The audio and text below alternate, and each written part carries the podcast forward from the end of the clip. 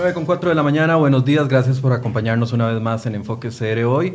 Hoy tenemos una cobertura especial por tercer día consecutivo de los mayores acontecimientos que se den con la huelga nacional. Hoy es un día en el que se han llamado a las diferentes eh, agremiados de los sindicatos desde distintos puntos del país y se han trasladado hasta el sector de San José para una manifestación que ellos aseguran que va a ser una manifestación grande. Bueno, eso es parte de lo que vamos a discutir esta mañana. Buenos días, Silvio Yoa, directora de Cero.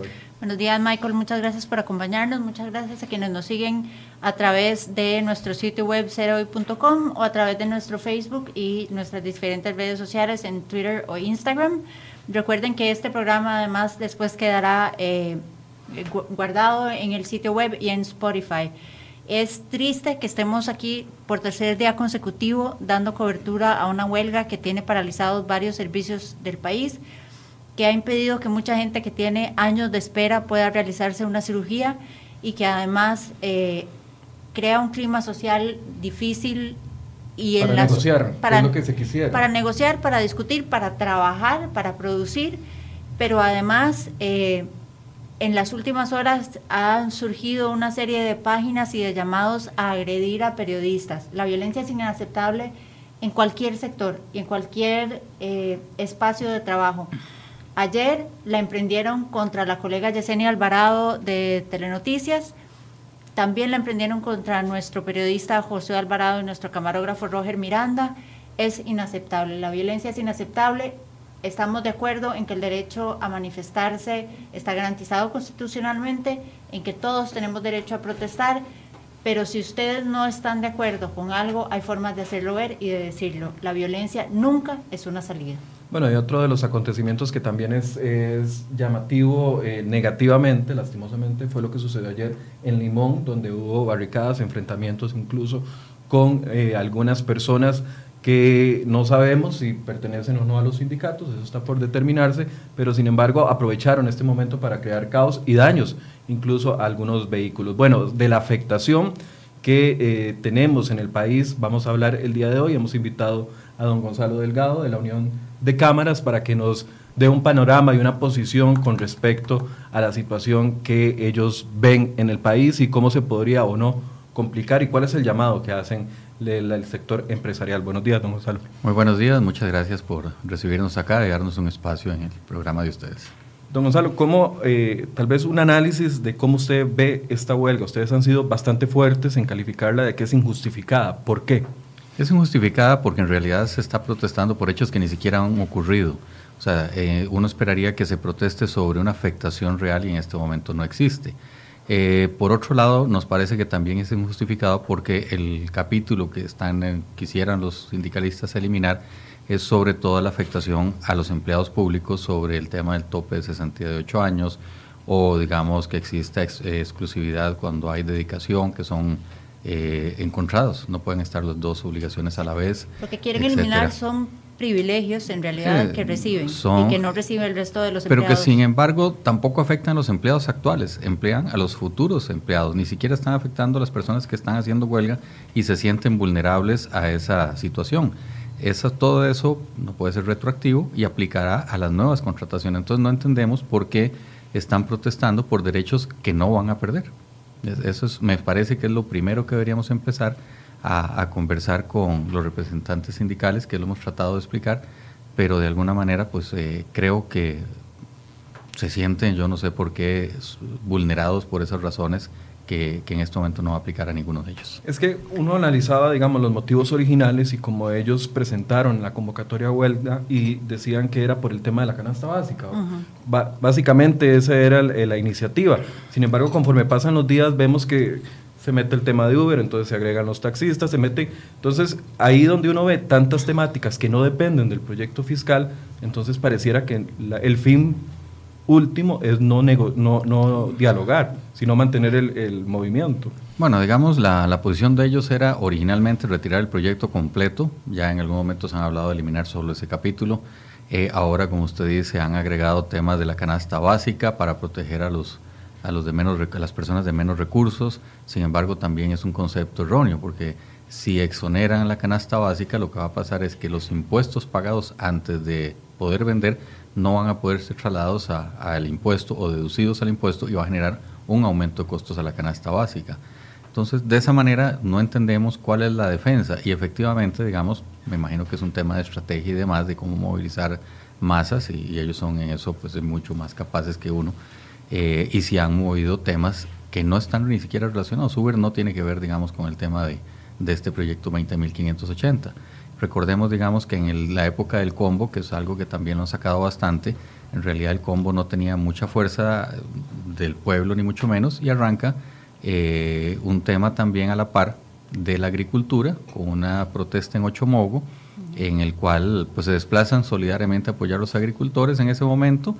Por diferentes razones eh, hubo un accidente y de ahí se exacerban todos los sentimientos, ¿verdad? y ese movimiento de apoyo a los agricultores se transformó rápidamente otra vez en el combo y terminó discutiéndose el famoso combo que no pasó, pero el tema de los agricultores nunca se resolvió. Entonces eh, hay que tener cuidado, digamos, de cómo mutan estos movimientos y hay que ser en eso muy, muy claros. Y yo le estamos pidiendo a los sindicalistas el día de hoy que también eh, tengan la, la responsabilidad sobre los actos que están cometiendo. Digamos, puede ser que las mismas personas que generaron un asalto el día de ayer en un supermercado, puede ser que no sean sindicalistas, pero vienen a, generar ese tipo de acciones a consecuencia de una huelga mal manejada. 16 personas detenidas ayer por esos, por esos hechos en Limón. Em, ¿cómo, ¿Cómo valoran ustedes o cómo han medido la afectación, si es que la hay, en el sector empresarial a lo largo de estos dos días y, medio de huelga? En el lunes básicamente no se percibió afectación, todavía el día de ayer no había una afectación importante. Ayer en, otra, en, otro, en otro espacio que tuvimos explicaba yo que me preguntaban cómo, cómo ve esta huelga. En realidad yo veo una mayor huelga. ¿Cuál es la huelga grande que veo aquí? De la gente que sí trabaja. En realidad la gran mayoría de la gente, de los costarricenses, estamos trabajando. Incluso gente sindicalizada si uno suma la gente que ha hecho protesta, en realidad yo calculo que por lo menos ayer no había un 20% de, los, de las personas sindicalizadas en huelga. Eso significa que en realidad no hay un gran respaldo, digamos, al movimiento en sí y llamaría a reflexionar a los dirigentes para que escuchen a la gran mayoría de los costarricenses. ¿Qué noticias, ah, perdón, qué noticias tienen ustedes de lo que sucedió ayer en Limón? ¿Hubo afectación a algún afiliado de ustedes? Sí, claro. Sí, hubo afectación. el contexto. Básicamente, el día de ayer, ya en horas de la noche, eh, con el bloqueo que hubo enfrente, digamos, de la refinería, la entrada del puerto de Moín, eh, las personas se quedaron esperando, obviamente las molestias del caso. Sin embargo, a uno de los choferes se le amenazó con armas, según nos han dicho, que se bajara del camión y fue, fue quemado el camión. Otro también se le amenazó que bajara, fue golpeado, el tráiler fue también dañado, los parabrisas quebrados y otras cosas, otras cosas, eh, trasladado al hospital y otra persona fue amenazada con armas de fuego eh, también y, y, de alguna manera se les percibe a ellos la sensación de inseguridad, la cual hemos transmitido al gobierno, al señor presidente, sobre esta situación y le hemos solicitado que dé seguridad para el tránsito el libre de vehículos, que son derechos de todos los costarricenses. Incluso eh, choca cuando don Albino manda a llamar a los sindicatos, mandan a llamar a que no manden los hijos a la escuela, que no circulen. Me parece que es una agresión ya de por sí esa solicitud, porque significa que si no circula puede tener un daño. Gonzalo, ¿pudieron, ¿pudieron, determinar, eh, o las personas que estuvieron presentes en estos actos vandálicos, determinar si eran manifestantes o si era otro tipo de personas? No, no se pudo determinar, digamos, cuál, porque están revueltos. En realidad, digamos, eh, nos pasaron algunas fotos con encapuchados y demás, con armas de fuego. Eh, no se puede determinar, digamos, si son empleados o no son empleados. Eh, esa es parte, digamos, de, la, de lo que nos parece que la huelga debería ser mejor manejada, debería ser franca, debería ser de frente, debería ser con responsabilidad, no encapuchados, no ese tipo de cosas. Me parece que los sindicatos deberían ser en eso más responsables y promover un movimiento más ordenado y más claro. Eh, si no, pues también están desprestigiándose ellos mismos.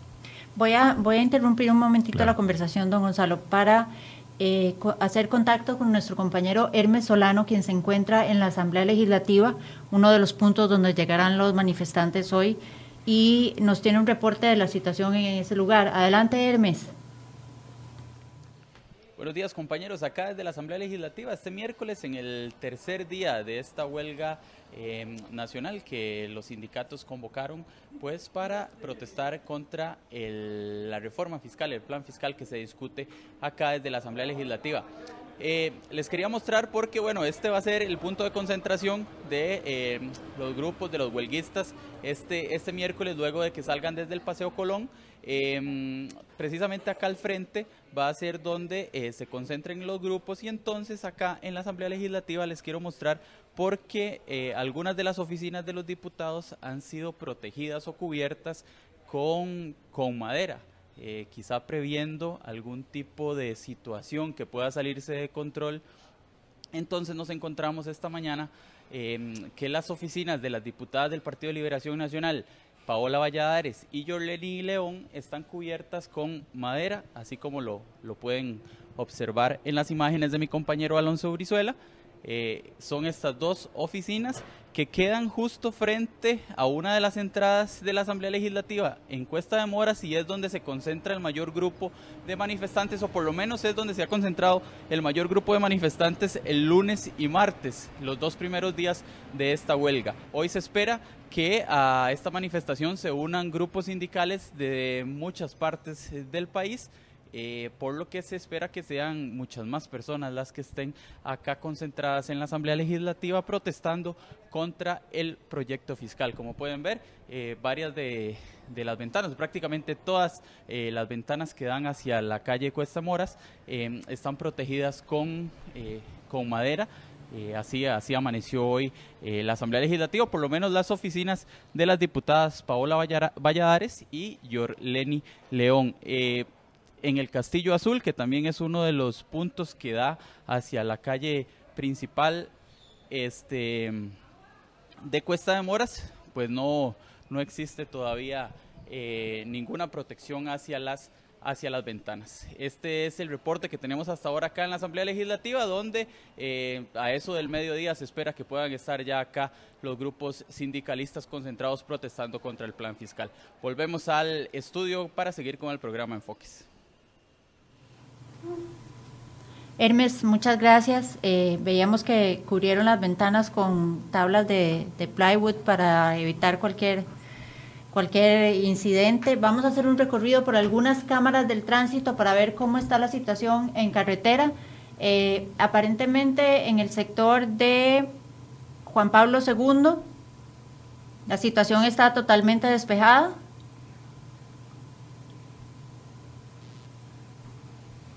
Hay que recordarle a la gente que la concentración se ha eh, citado en el inicio de la sabana, en el sector de la sabana, alrededor de la estatua de León Cortés, donde hace pocos minutos tuve la oportunidad de pasar por ahí, me costó alrededor de una casi media hora eh, cruzar el tramo de, 100 metros del Gimnasio Nacional hasta el otro lado. Aquí vemos la vista hacia el Mall Paseo de las Flores, donde también el tránsito es fluido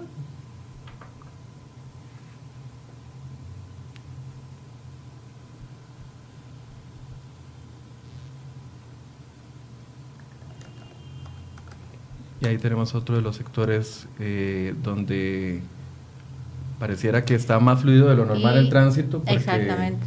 Porque la concentración o muchas personas han evitado pasar. En la, la, Plaza de la Democracia, donde también de momento está fluido. Es lo que, lo que decía Michael, la concentración en este momento va a ser a inicios del Paseo Colón, en las inmediaciones de la estatua de León Cortés, pero de momento no hay mayor afectación en el tránsito. Eh, damos ahora la bienvenida a don Eli Feinza, economista líder del Partido Liberal Progresista, quien nos acompaña hoy también en esta mesa de discusión.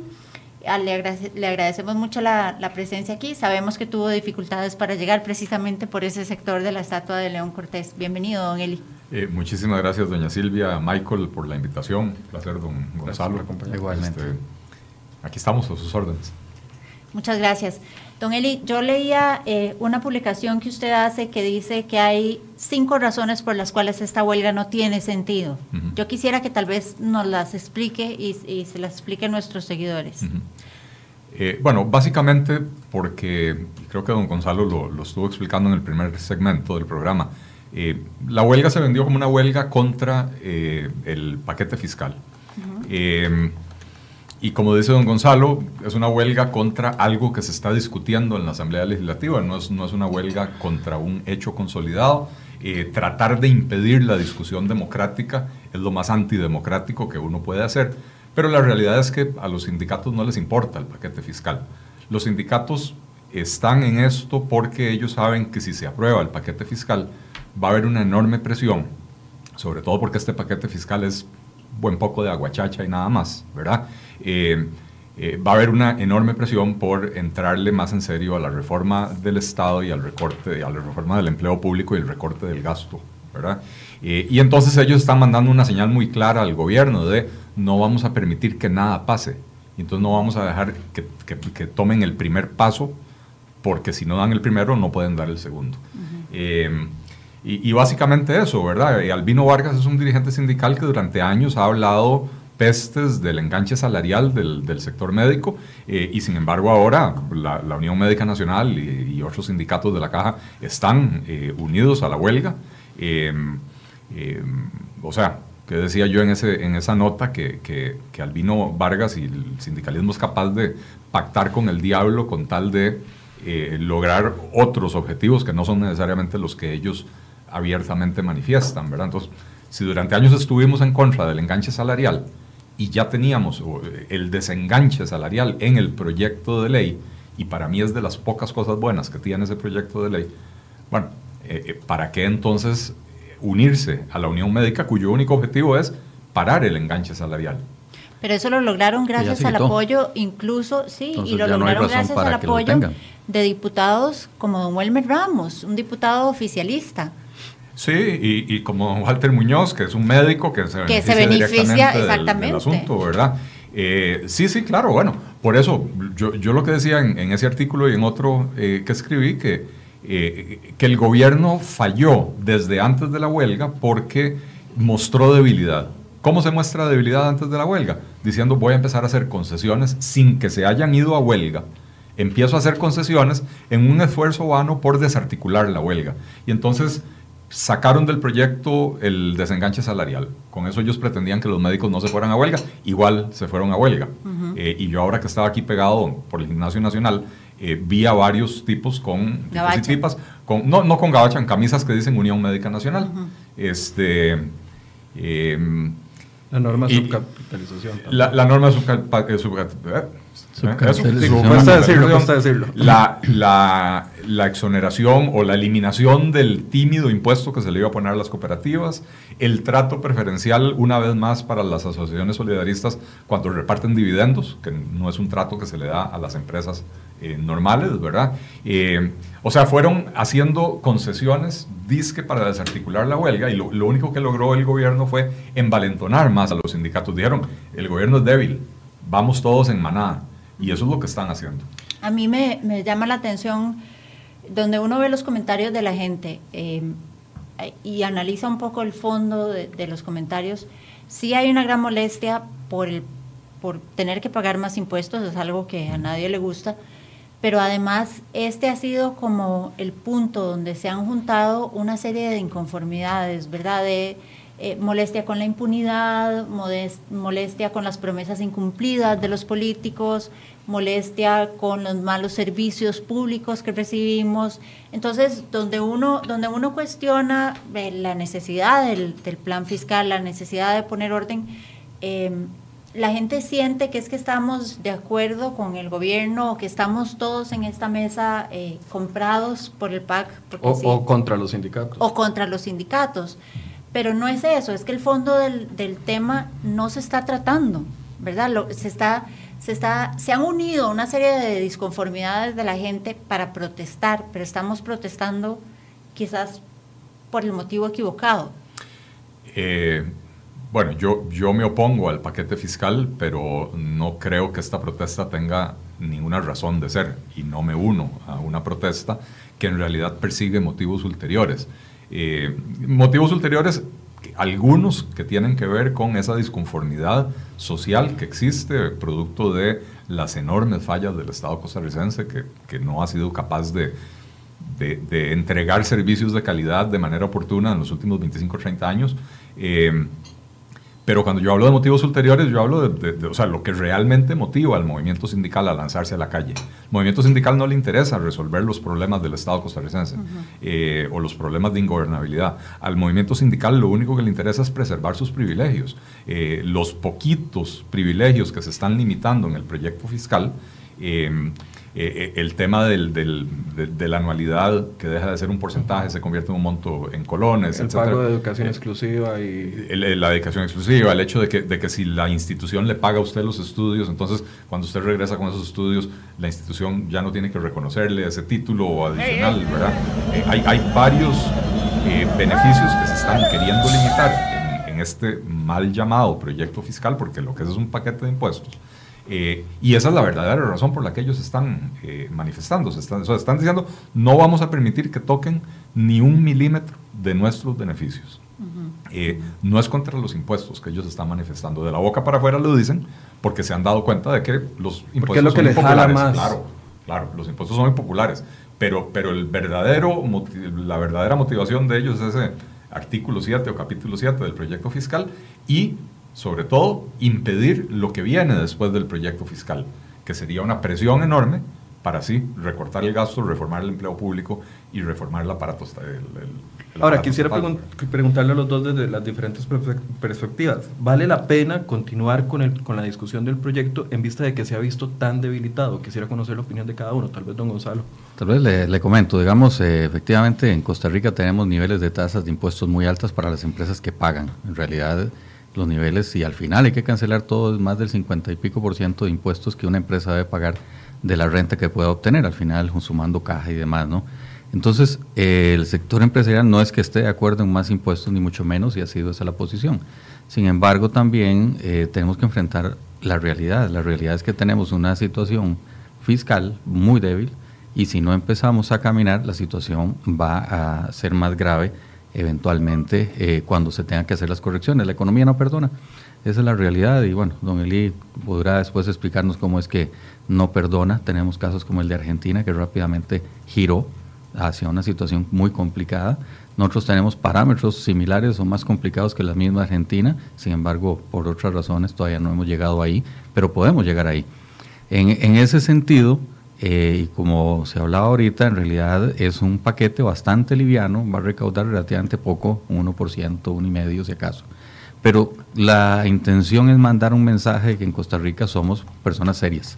O sea, si fuéramos una familia y nos excedimos con tarjetas de crédito, hipotecas y demás, pues lo serio es reducir el gasto y buscar otro trabajo y empezar a generar un poco más para cubrir eso y llegar a los bancos a decirle estoy haciendo esto para que me adecúen la deuda.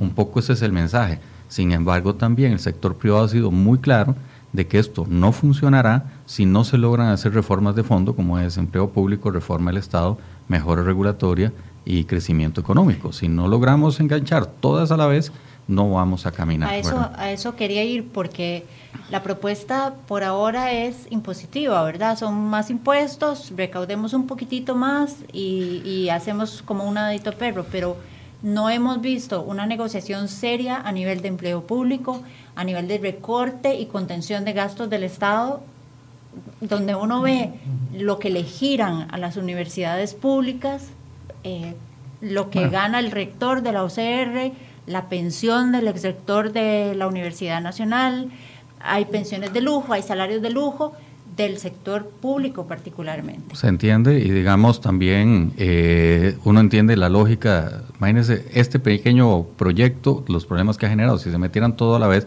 eh, creo que no sacaríamos ni una ni otra, yo creo que todo tiene proceso, igual que una persona que es relativamente adicta, pues no se le puede quitar la droga de un solo día, tiene que ir en un proceso de evolución, igualmente una economía no puede caer de golpe, y empezar a, corregir todo a la vez. O una familia puede llegar y decir, ok, voy, vendo el carro, vendo la casa, no mando el colegio, no, tiene que, ocupa un espacio para poder reformarse. Y eso es lo que estamos esperando nosotros. Pero sí estamos claros que si no hay reformas, no va a avanzar. También estamos claros de que, desgraciadamente, por diferentes razones, y, digamos que es responsabilidad de todos, porque todos hemos sido negligentes al supervisar el Estado y hemos sido livianos para exigir, digamos, en su momento ciertos cambios que generaron todo este montón de beneficios que no son todos los, los empleados públicos que lo reciben.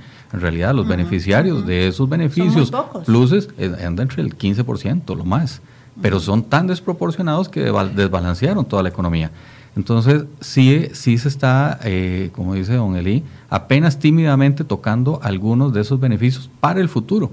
Pero hay que generar una ley de empleo público que genere ese cambio real. Si no, entonces no vamos sí vale a la lograr. pena continuar con esta discusión y no ceder a Es las solicitudes consideramos, de los Sí, consideramos que es la única manera de ganar un poco de tiempo en el, el país para poder hacer las reformas. Si no ganáramos este tiempo, probablemente las calificaciones mm, de riesgo nos aumentarían de forma tal que las tasas de interés tiendan a subir, la deuda del gobierno y la deuda de las personas, que también tenemos una diferencia con crisis anteriores, me parece a mí, y tal vez explican un poco mejor, en el, gobierno, en crisis anteriores es un problema de gobierno, ahora tenemos una crisis de personas. Pues las personas están tremendamente, estamos tremendamente endeudadas en este país por las facilidades que ha habido, o sea, prácticamente todo el mundo tiene un carro de leasing o tiene un préstamo para comprarlo, la casa está hipotecada, las tarjetas topadas, eh, o sea, en general hemos vivido bien y sería injusto llegar y decir que la deuda no fue creada por, por, unas personas o un grupo, no, fue creada por todos también y la estamos viviendo todos al final de cuentas. Voy a interrumpirlos un momentito para darle un pase a nuestra compañera Jessica Quesada, quien se encuentra en Paseo Colón a la altura de la estatua de León Cortés. Parece que ya los manifestantes que habían hablado de, de empezar a caminar a las 10 de la mañana ya se están movilizando hacia la Asamblea Legislativa. Adelante, Jessica. Muy buenos días, efectivamente ya eh, cerrado el acceso en este sector de la sabana frente a la estatua de León Cortés, ya gran cantidad de manifestantes de distintas eh, agrupaciones, de distintas agrupaciones están ubicadas en este sector y de distintas partes del país. Incluso hay un grupo de boyeros del sector de Escazú que son parte en este momento de la manifestación. Está totalmente cerrado el paso en este punto, como decíamos, y también a lo largo del Paseo Colón. Eh, es evidente que incrementará conforme pase el tiempo. Hay que decir que el grueso de la manifestación o la salida está pactada para eso de las 10 de la mañana de manera que falta eh, algún tiempo para que puedan avanzar hasta la Asamblea Legislativa. El recorrido será el mismo que hace dos días. Saldrán desde este punto hasta el sector de la Merced, ahí se encontrarán con otro grupo de manifestantes y llegarán finalmente hasta la Asamblea Legislativa. Vamos a intentar conversar con algunos de... Caballero, disculpe, ¿de dónde viene usted? De San Carlos. ¿A qué hora salió de San Carlos? A las cinco y media. ¿Cuál es eh, su posición respecto a la situación? 22 buses de San Carlos. Este, este, este proyecto de, de 20.580 no nos parece. Es totalmente perjudicial para la clase trabajadora. Entonces, queremos un, una reforma fiscal, pero que sea justa, que paguen todos y los, y los más ricos como ricos. Muchísimas gracias. Bien, esa es la información incluso de personas que vienen de San Carlos, 22 buses, decía el caballero, han salido de todas las provincias. Nada más recordar que los taxistas se han sumado a esta manifestación luego de que no eh, llegaran a algún acuerdo en esta comisión en que establecen con el MOB y tendremos más información en unos minutos. Gracias, Jessica. Eh, vamos a hacer ahora contacto con Hermes Solano, quien está en las afueras de la Asamblea Legislativa. Adelante, Hermes. Gracias compañeros, acá desde las afueras de la Asamblea Legislativa, donde bueno, en, eh, en esta calle, en Cuesta de Moras, pues se va a hacer la, la concentración. Aquí llegarán los grupos de los sindicatos eh, luego de, de, su marcha desde la Sabana, desde el Paseo Colón. A esta hora el tránsito fluye con normalidad, eh, las personas igual pueden cruzar por el bulevar frente a la Asamblea Legislativa.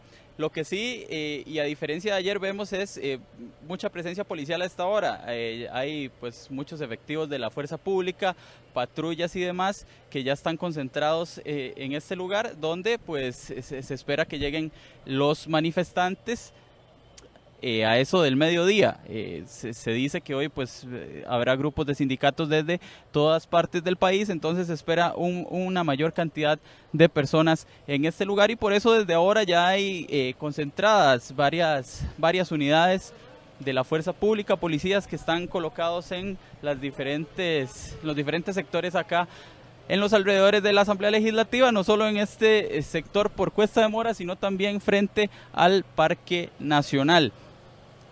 Pues a esta hora todavía el, el movimiento es normal, la gente pues puede puede pasar eh, sin ningún tipo de problema. Igualmente los vehículos, acá pues podemos observar las patrullas de eh, la fuerza pública.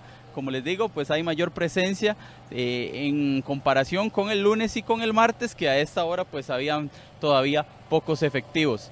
También pues ya hay colocadas cerca de una de las entradas de la Asamblea Legislativa una, una especie de tumbacocos del de, un grupo sindical, de, la APSE específicamente, que bueno, son los que se encargan de dar el, audio y el sonido a los huelguistas, a los manifestantes que eh, llegarán por acá y se concentrarán eh, a eso del mediodía. Ya al, fondo podemos observar el, camión con las banderas de, de APSE que están frente a una de las entradas de la Asamblea Legislativa. Eh, igualmente, eh, colocadas las barreras de seguridad en este sector, con fuerza pública, policía de tránsito eh, a, los, a los 100 metros de este lugar, pues en algún momento se cerrará la vía. Este es por ahora el reporte que tenemos acá desde las afueras de la Asamblea Legislativa. Volvemos con más al estudio. Muchas gracias, Hermes. Vamos a hacer un rápido recorrido por algunas cámaras viales para que ustedes vean cuál es la situación. Vamos primero al sector de la Fuente de la Hispanidad en San Pedro. Donde se ve un tránsito fluido completamente en el sector de San Pedro, alrededor de la Fuente de la Hispanidad. Tenemos otra cámara ahí. Tenemos otra cámara en el sector de la General Cañas. También tránsito fluido en ese sector de la General Cañas. Recuerde que ya al final de la General Cañas, de la Ruta 1, sí hay problemas en el sector de Sabana. Tenemos otra cámara. De Cartago hacia San José, ahí hay un poco más de congestionamiento vial. Recordemos que en Cartago está dándose la situación de que el plantel de Ochomogo de Recope es el que está abasteciendo y entonces uno de los carriles está cerrado, por eso hay bastante tránsito en el sector de Cartago. Y vamos al sector del Juan Pablo II, donde ya hay un poco más de tránsito lento, por lo que decía Michael, al final de la ruta 1, llegando a Paseo Colón, Estatua de León Cortés, ahí se está concentrando el movimiento y el acceso se hará difícil en ese sector. Bien, eso es parte de lo que se está dando a esta hora, la manifestación. Continuamos conversando con don Gonzalo Delgado de la UCAEP y don Eli Feinza, economista. Les hacía una pregunta antes, don Gonzalo pudo ah, responderla. Don Eli, ¿vale la pena continuar en esta, a esta altura con un proyecto debilitado, cree usted? Yo, yo no creo que este proyecto se deba de aprobar como está. Eh, sin embargo, yo sí creo que la, discusión tiene que continuar. Eh, por dos motivos, porque la única forma de introducirle cambios es manteniendo la discusión y segundo, porque si, si el gobierno cede al chantaje sindical y quita el proyecto fiscal, más allá del, de, la crisis de liquidez a la que se refería don, don Gonzalo, eh, si los sindicatos ganan esta ronda de pleito, digamos, este los, eh, los próximos cuatro años el gobierno no va a poder hacer absolutamente nada. Va a ser un gobierno que se va a sentar a arrancar las hojas del almanaque contando cuántos días le faltan para cambiar el mando, eh, porque van a ceder por completo el, el control de la situación. Eh, así que por esos dos motivos yo creo que, que, la discusión del proyecto fiscal debe continuar.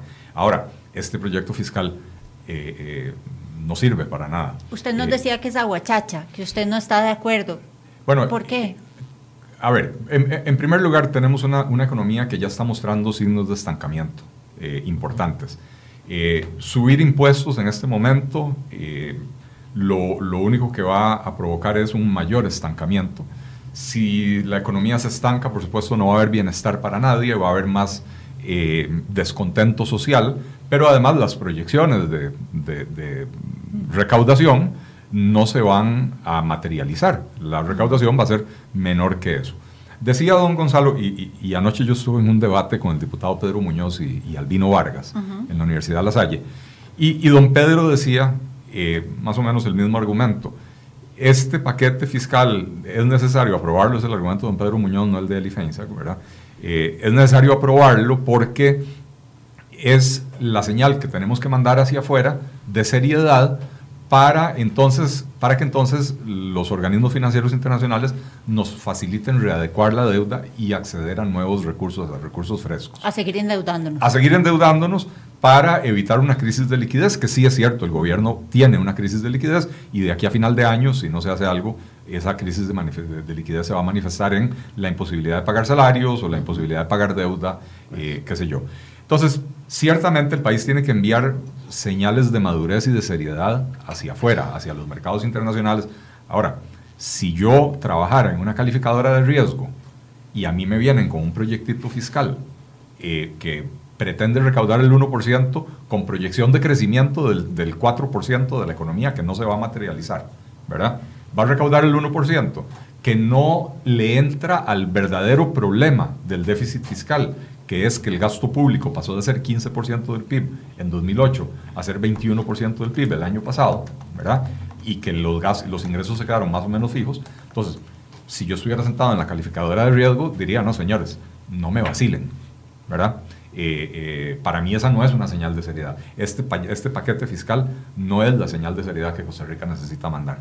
La, la señal de seriedad que nosotros necesitamos mandar es agarrar nuestro sistema fiscal, que es un sistema fiscal muy complejo, con, con, un montón de impuestos, la mayoría de los cuales eh, recaudan menos de lo que cuesta eh, eh, hacer, hacer la recaudación, ¿verdad? con un montón de portillos, un montón de exoneraciones que facilitan la evasión, que facilitan la ilusión. Y entonces tenemos muchos impuestos con tasas muy altas y muy poca gente que paga. El impuesto a los salarios en Costa Rica lo paga menos del 10% de los asalariados. Solo personas que reciben mayor a 799 mil colones. Correcto. Y, y, el impuesto, la renta corporativa, algo así como tres cuartas, eh, perdón, dos terceras partes de lo que se recauda, se recauda de 460 empresas que son las grandes empresas, los grandes contribuyentes, ¿verdad? Eh, y entonces cuando dicen que los ricos paguen como ricos, yo no tengo ningún problema con ese concepto. Eh, lo que pasa es que cuando usted tiene un parque empresarial de 20 y pico mil empresas en el país, pero solo 460 pagan el 67% de, lo que, de todo lo que ya se está pagando, bueno, eh, la pregunta es cuánto más jugo podemos extraerle a ese riel. Yo creo que ese riel nunca tuvo jugo, ¿verdad? De esa, o sea, planteado de esa manera. Eh, entonces, reformemos el sistema tributario costarricense de manera que tengamos un IVA de base amplia, que lo pague absolutamente todo el mundo y todas las, todos los productos. Eh, eh, se puede pensar en algún mecanismo de compensación para el 20% más pobre de, la población, pero ese mecanismo de compensación no es establecer una burocracia para empezar a generar transferencias y devolverles plata vía transferencia electrónica a gente que ni siquiera está bancarizada, ¿verdad? Sino que lo que se debe de hacer es eliminar de una vez por todas los aranceles de importación que pesan sobre todos los artículos de la canasta básica, que encarecen la canasta básica en alrededor de un 40%, eh, eliminar los monopolios que existen en prácticamente todos los, eh, los productos básicos de Costa Rica, y no, y no, me refiero solo a la canasta básica, eh, el arroz, el, el, azúcar, el pollo, la leche, el cemento, la, la, varilla, el gypsum, algunos se producen aquí, otros no pero el trigo, prácticamente en todos tenemos monopolios fomentados por la vía regulatoria que encarecen tremendamente el consumo básico, la vivienda, eh, la educación, la salud, etc. Entonces, eh, si usted le elimina todos los aranceles a la canasta básica y le mete un IVA del 2%, la gente no lo va a sentir, porque la gente lo que va a sentir es una caída abrupta del precio de la canasta básica. Y va a estimular usted el consumo y la economía. Va, a estimular, va, a estimular sobre todo la inversión, que es lo que necesitamos. Eh, necesitamos estimular el crecimiento económico. Eh, entonces, hay que entrarle al recorte del gasto. No podemos seguir con una situación en, en, el que la brecha entre, entre gastos e ingresos cada año es más grande, ¿verdad? El ritmo de crecimiento del gasto es mucho más veloz que el ritmo de crecimiento de los ingresos. Si usted ahora le mete un 1% adicional a los ingresos, va a cerrar un poquito la brecha, pero la tendencia va, va a seguir así, ¿verdad? Donde, eh, eh, bueno, la, sí, la gente lo está viendo, esto, es con cámara, ¿verdad? Donde usted tiene una línea del gasto así y una línea de los ingresos así. El gasto crece muchísimo más rápido. Entonces usted le va a pegar a la línea del ingreso un brinquito así, pero va a seguir creciendo así mientras que el gasto va creciendo así. Eh, si usted no le entra al gasto, no resuelve el problema fiscal. Si usted no simplifica el esquema tributario para tener pocos impuestos de base amplia y tasa baja, tasa baja, eh, eh, tampoco va a lograr absolutamente nada porque los impuestos altos y complejos y engorrosos lo que fomentan es el, el contrabando, la evasión, la ilusión, etcétera, ¿verdad? Quisiera tengo, Perdón, tengo una pregunta de, de, una seguidora, doña Paola Camacho, para don Eli. Dice, don Eli, por favor necesito entender por qué el gobierno no hace algo con las pensiones de lujo. Si sabemos que es un monto significativo que solventaría mucho el déficit. ¿Hay algo a nivel judicial que lo impide? ¿Me puede explicar esto como si fuera un niño de siete años? Este, a ver, doña Paola, eh, eh, sí, sí, es un tema muy complejo eh, y cuesta bastante explicarlo. No es que no se haya hecho nada, uno, yo soy muy crítico, pero uno también tiene que reconocer lo que, lo que sí se ha hecho y hace año y medio se, se aprobó una reforma que básicamente, en, términos sencillos, lo que hace es meterle un impuesto al excedente de lo que se considera una, una pensión de lujo, ¿verdad? Entonces, se define que una pensión es de lujo si es de más de 2 millones y medio de colones. Entonces, por encima de esos 2 millones y medio de colones, lo que usted gane por ahí, le meten un impuesto que va si mal no recuerdo, desde el 25 hasta el 65% del, del adicional. Eh, el, el, problema, el problema es otro, y es, y es que eso no resuelve el problema de la pensión de lujo. Para mí la definición de una pensión de lujo no es si es 2 millones y medio o es 4 millones o es un millón y medio. Cada régimen, el del Poder Judicial tiene un tope que creo que anda por 4 millones 300 mil, el del Magisterio anda por 2 millones y medio, si no me equivoco, eh, el IBM anda en millón y medio, la, la pensión máxima, ¿verdad? Eh, perdón, en el IBM la máxima. En los otros, las cifras que menciona de 2 millones y medio y 4 millones, es lo que se considera que a partir de ahí es una pensión de lujo, ¿ok? No hay una manera objetiva de decir cuál es una pensión de lujo. Si usted es un ejecutivo del ejecutivo más alto de Intel en Costa Rica y tiene un salario de 10 millones de colones al mes y cotizó toda su vida 10 millones de colones al mes, no hay ningún problema con que usted se lleve para la casa una pensión de 6 millones de colones. No es una pensión de lujo porque usted cotizó por ella, ¿verdad?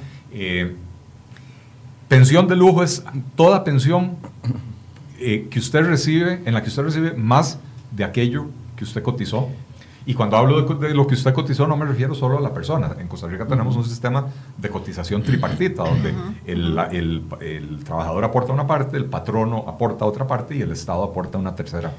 Claro, eh, pero, pero es que hay hechos, por ejemplo, uno de los hechos es que las pensiones de lujo se sí se han tocado en los últimos años. Y número dos, uno de los hechos que yo creo más importante es aclararle a la gente que reduciendo las pensiones de lujo que quedan, no se cubre el déficit fiscal. Es que pareciera que hay, hay, hay, discursos que hay discursos que son muy atractivos, pero lastimosamente no son reales. Y fuera de esa, la solución del país la tomamos mañana y listo. A, ver, Michael, yo, perdón, yo, yo sí creo que el tema de las pensiones de lujo hay que entrarles ya. Claro. Porque cuando usted quiere reformar una política pública, usted tiene que empezar por los más grandes abusos para mandar la señal de que la cosa va en serio. Pero sí, en efecto, lo que dice Michael es, es absolutamente cierto. Eh, si usted elimina hoy de cuajo el elemento de lujo de todas las pensiones de lujo, eh, reduce el gasto, no sé si en un 0.3% del PIB, es significativo, pero no resuelve el problema del déficit fiscal. Anda, anda circulando el bulo de que si usted elimina las pensiones de lujo, eh, recorta 4 puntos del PIB. Eh, esos números son insostenibles. Para empezar, usted no puede eliminar las pensiones. Toda persona que cotizó tiene derecho a su pensión. Usted lo único que puede hacer es agarrar y decir, no, usted no cotizó lo suficiente para lo que está recibiendo, se lo voy a rebajar. Una forma es como ya lo hicieron por la vía del impuesto, la otra forma es cambiar el esquema de pensiones y decir, no, vamos a calcular cuánto fue lo que usted cotizó, cuánto se acumuló de, por las inversiones que se hizo en el fondo y le vamos a ajustar la pensión de esa manera. Probablemente esto último que yo estoy diciendo tenga vicios de inconstitucionalidad, ¿verdad? Porque en la sala cuarta, donde todos los magistrados son, eh, tienen una expectativa de una pensión de lujo, van a decir, no, usted no puede tocar las pensiones de esa manera porque las personas que ya trabajaron toda la vida tienen un derecho adquirido. Para mí no es un derecho adquirido, eh, pero uno tiene que reconocer también la realidad jurídica del país. Eh, pero sí, resolver el problema de las pensiones de lujo es una necesidad ética eh, pero desde el punto de vista de las matemáticas fiscales no, no es el que nos resuelve el problema. Quisiera preguntarle a don Gonzalo también por tres temas que eh, han circulado mucho en el discurso de, los sindicalistas, y es el tema de la evasión, de la ilusión y de las exoneraciones. ¿Qué posición tiene la OCAEP con respecto a esto? Porque sabemos que efectivamente existe evasión, ilusión y una, una gran, un gran amplio menú de exoneraciones en el sector privado, para el sector privado. Bueno, en realidad, digamos, exoneraciones existen para el sector privado, efectivamente, y las exoneraciones usualmente se utilizan para generar proyectos de infraestructura eh, y se utilizaron como para generar una ventaja competitiva sobre los países del área, digamos, en el área de turismo o en el área de las zonas francas y demás. Esas exoneraciones se aplican y se controlan mucho también. Ahora, también hay que reconocer que hay una gran cantidad de exoneraciones que se dan en el país en instituciones eh, autónomas o del Estado. O sea, ahí el gran grueso también está en esa parte y digamos que tampoco están dispuestos a ceder. O sea, me parece que ahí hay una crítica inconsistente en el sentido de que por qué se exonera el sector privado, pero no cuando tocó ahora en este proyecto que las universidades no estuvieran exentas por un tema de trazabilidad y demás, porque al final se los van a pagar en presupuesto, eh, impidieron ese tipo de cosas. Nos parece, digamos, que hay una inconsistencia. En cuanto a la ilusión, eso es como, como pecados que no existen, ¿no? El, tema de la ilusión es cuando se cumplen las reglas y alguien considera que alguien está haciendo, qué sé yo, un pecado que no es pecado. Es el tema, eh, me parece que anda por ahí, y este proyecto contempla algunas cosas para evitar la ilusión, como es subcapitalización, que se habló ahora, también, digamos, el tema de cuáles, en cuáles bancos se puede solicitar créditos en el exterior, entonces todos tienen que ser de primer orden reconocidos y supervisados, ya no entrarían eh, paraísos fiscales, entonces me parece, digamos, que en el tema de ilusión se ha trabajado un poco por ahí, se ha aceptado y el sector privado está muy a favor de la formalización de, la, de las empresas. ¿Por qué razones? Porque la otra, que, y voy al revés, la evasión es básicamente un trabajo que también hace el sector privado formal en contra de la evasión, porque termina siendo una competencia desleal con el resto de las empresas que sí cumplen todas las obligaciones. ¿En qué sentido? Que en este momento en este país es muy atractivo ser informal. De hecho, es tan atractivo que el 43% de la economía es informal y ese 43% son empresarios. ¿Cuáles empresarios? Los que hablaban él y los 400 y pico. No, los que, digamos, en, que, en realidad, digamos, si uno tomara las grandes empresas que tienen más de 300 empleados, no pasa del 3%. Si tomara de más de 100 empleados, no pasa del 6-7%. Entonces estamos hablando que empresas que tienen más de 30 empleados, al final suman alrededor de un 15%, 82, 85% son empresas de menos de, de 30 empleados y la gran mayoría son empresas de menos de 5 empleados. Entonces, ¿dónde está la gran evasión? En las empresas pequeñas. ¿Por qué? Porque como son pequeñas nadie les quiere ver. Ahora, ¿cómo se hace para que se visualice esa situación? El IVA es un, un sistema de impuesto de autorregulación, pero se ocupa que el interesado pida la factura. ¿Quién es el interesado? Normalmente clase media o clase menores ingresos que van a una pulpería, van al bar, van a todo este lado y, consumen sin pedir la factura o van donde el doctor y le dice, se la mando por correo y con suerte ni correo tiene, ¿verdad? Entonces nunca llega y no se pide, no llega. Entonces ese tipo de cosas son las que consideramos que deben regularse y el IVA es un buen instrumento. Hubiéramos deseado que, digamos, clase media al menos tuviera la alternativa de poder contabilizar todos esos gastos y que se reflejara en su impuesto de renta. En este momento el sistema de renta nuestro es un sistema de renta viejísimo, digamos, es de lo que usted ingresa, págueme tanto y rebájeme de ese impuesto 500 pesos por un hijo, 800 pesos por una esposa y cosas de esas, que hasta feo se ve, la verdad. Entonces, si una, si ahora que tenemos tanto sistema, es tan fácil agarrar y decir, don Michael Soto, recibo, ¿cuánto? No, mentira, no voy a preguntar. pero recibo tal dinero, y resulta que la clase media, en realidad, de Costa Rica, prácticamente no le queda nada. Y está pagando impuestos porque, y aún cuando no le queda nada, porque debe el carro, debe la casa, paga escuela privada, paga servicios médicos privados, etcétera. Esa clase media nosotros propusimos, y bueno, no fue aceptado por lo menos en esta instancia, que se valoraran como si fuera una empresa. Michael Soto dice, yo recibo tanto y esto es lo que gasté y a estos gente le pagué. Entonces ahora sí, Hacienda de verdad traza todos y puede agarrar ese 43% que es el que nos está haciendo mucho daño. Digamos, en este momento, digamos, si fuéramos muy optimistas, que agarráramos la mitad de eso.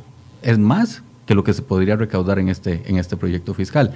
Eso no quiere decir que esa sea la solución, o sea, tiene que venir acompañado de todo y tiene que venir acompañado de un crecimiento económico definitivamente que tiene que darse por mejora regulatoria, porque si una persona va a la caja a inscribir su empresa como su contratista y le dicen que tiene que esperar dos, tres meses, porque el sistema es así, es muy fregado. Entonces, ¿cuál es la conclusión? El, el entramado nuestro está hecho para hacer, quedarnos chiquiticos y ojalá bien pobres. Porque cuando usted empieza a levantar, digamos que los, los más pobres, cuando pasan a clase media, que digamos ahorita se habla mucho que la canasta básica va a afectar a los de menos ingresos, pero el 20% de las personas reciben subvenciones ya de estudio, de casa, de alimentario, de todo. Ahora, cuando usted se sale de ese 20, pierde todo.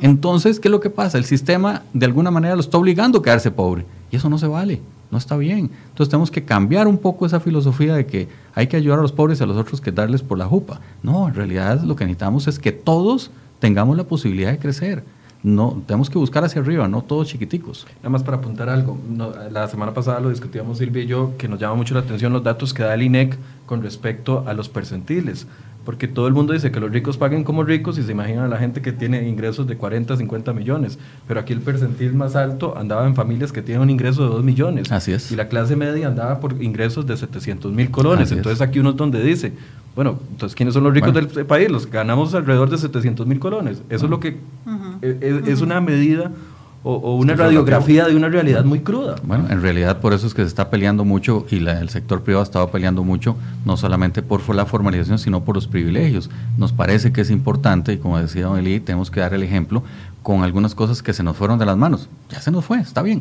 Recojamos un poquito velas y empecemos a ver esas diferencias, digamos, el índice Gini que se ha hablado que los ricos son más ricos, en realidad no, no es que los ricos dieron mucho más ricos, no, es que hay una, ese 15, 20% realmente recibe desproporcionadamente con relación a los demás que nos movió el índice Gini desgraciadamente y hay que volverlo a balancear, eso es todo. Y hay, y hay estudios que reflejan que buena parte de ese crecimiento del índice de Gini, del coeficiente de Gini, se debe al crecimiento desmedido de las remuneraciones en el sector público, sobre todo en el sector público descentralizado, ¿verdad? Eh, digamos que esos son los nuevos ricos dentro de esta concepción que está diciendo Michael, ¿verdad? Porque cuando uno dice esto, entonces les no, pero es que los empleados públicos no somos ricos. No, no, si, usted se compara con los más grandes industriales de este país, no, usted no es rico, pero si usted tiene un salario de dos y medio millones o de cuatro millones y está casado con un cónyuge o una, o una cónyuge que gana lo mismo porque también es empleado o empleada pública, entonces su hogar tiene ingresos de 5 millones de colones, eso lo pone usted en el top 2% del país. Sí, hablábamos el otro día con don Albino Vargas y le decíamos que hay 121 pluses salariales que son intocables en este país. Sí que solo en el MEP, por ejemplo, 77 mil millones de colones se van en pluses por mes. Entonces, es, es, es, ese sector que recibe un montón de dinero y que no está viendo que eso también genera, porque ellos dicen, eh, el empleado público no es el culpable del déficit fiscal, es las malas políticas del gobierno. Sí, las malas políticas de los gobiernos que precisamente han ido alimentando esos pluses y esos eh, incentivos que son excesivos y que no tenemos cómo financiar. Y esos pluses no se aprobaron en el vacío. No. Mm. Esos pluses, pluses usualmente se aprobaron como producto de huelgas o de amenazas de huelga, eh, de, sindicatos envalentonados enfrentando a gobiernos débiles que con tal de evitar la huelga o de dispersarla, se dieron hasta lo que no tenían, ¿verdad? Eh, y entonces el discurso de que los funcionarios públicos no son culpables eh, semánticamente cierto porque eh, los que tomaron las decisiones fueron otros, los que tomaron las decisiones fueron políticos, diputados, gobernantes, pero, los, pero, pero sí son responsables eh, los funcionarios públicos porque han exigido los pluses y las, las mejoras, las han aceptado y cada vez que han tenido la oportunidad han salido a la calle a presionar por más más y, más. Vale aquí decir que no son todos los empleados públicos, porque además dentro del sector de empleo público hay grandes disparidades salariales y grandes disparidades e injusticias a nivel de pluses y de incentivos, porque la mayoría de la gente no los recibe. es una clase privilegiada dentro del sector público que los recibe. y eso son usted no le puede subir el salario a los policías eh, o a los barrenderos o a los conserjes, que son de la gente más mal pagada del sector público, no les puede subir el salario, porque en la medida que usted le sube el salario a ellos, se lo tiene que subir a los médicos. A los médicos. Y si se lo sube a los médicos, se van las enfermeras a huelga. Y si se van las enfermeras a huelga, se van los auxiliares de la caja. Y si se va toda la caja a huelga, termina el MEP en huelga. Y al final de cuentas pasa lo que pasó en el gobierno de Oscar Arias, ¿verdad? Que se provocó una, una espiral eh, de crecimiento salarial fuera de control, que es lo que nos tiene Es lo que nos tiene aquí donde Así estamos. es. Voy a interrumpirlos un momentito para hacer un pase con nuestro compañero Josué Alvarado, quien nos muestra las primeras consecuencias de este de esta huelga indefinida que inició el lunes que, y que no sabemos cómo ni cuándo terminará. Adelante, Josué. Buenos días compañeros, nos encontramos en vivo desde Sabana Sur, otro de los puntos que se ha visto afectado por la cancelación y la suspensión del servicio de recolección de basura aquí en el centro de San José. Justamente conversamos con algunas vecinas de la zona y también con la municipalidad para que nos expliquen cómo están eh, atendiendo esta emergencia en algunos barrios de la capital. Veamos. Bueno, sí es un gran problema porque, bueno, aquí nosotros tenemos muchos perros en el barrio y aunque digamos los dueños de los perros cuidan de que ellos no rompan la- las bolsas de la basura, pero a veces pasan indigentes. Entonces, eso hace que muchas veces ellos tiren la basura que uno tiene empacada y que los perros no rompen por donde ven la bolsa abierta, los perros obviamente llegan y sacan. Entonces, los dueños de las casas nos vemos obligados o no sacar la basura o estar recogiendo la basura. Entonces, eso es un gran problema. Bueno, yo lo que estoy haciendo, inclusive para evitarme el problema, es estar recogiendo, porque lo- la que recojo es la que me dejan tirada en mi canasta. Entonces, yo la mantengo adentro en unos tarros grandes plásticos eh, tapados por las moscas, entonces para evitarme ese problema de plagas, proliferación de plagas. Bueno, la, la basura pasa normalmente los lunes y los jueves. Eh, esta semana no, no ha pasado, ¿verdad? No pasó el lunes, tocaría pasar mañana de nuevo.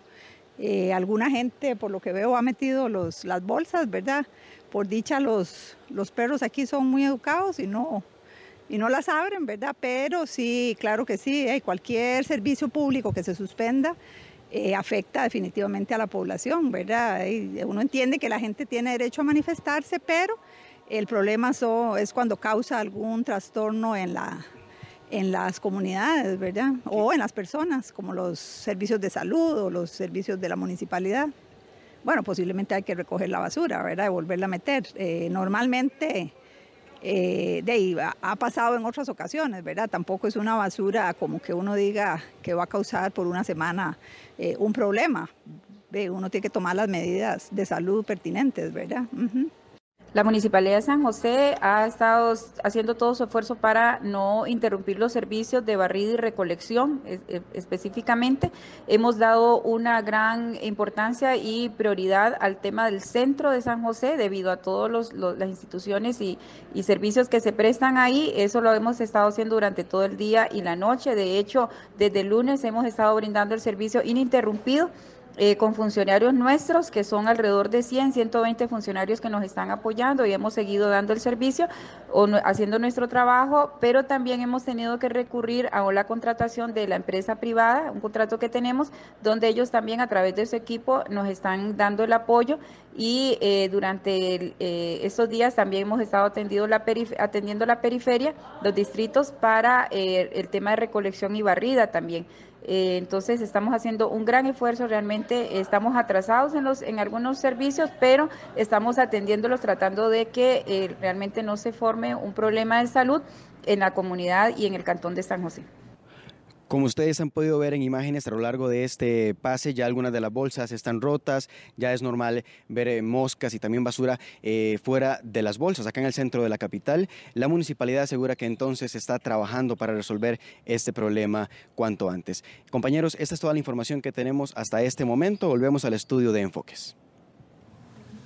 Gracias a Josué Alvarado que nos hacía el reporte con el problema que se está presentando con la basura y vamos de inmediato hasta el Paseo Colón. Son las 10 con 2 de la mañana, estamos en Enfoque CR hoy y vamos a ver cómo avanza la manifestación, convocados eh, manifestantes de todo el país. Jessica nos decía que había menos solo del sector de San Carlos 22 buses llenos de empleados públicos que se acercaron acá. Se espera que sean unos 60 buses de todo el país. Jessica, adelante, ¿cómo está la situación?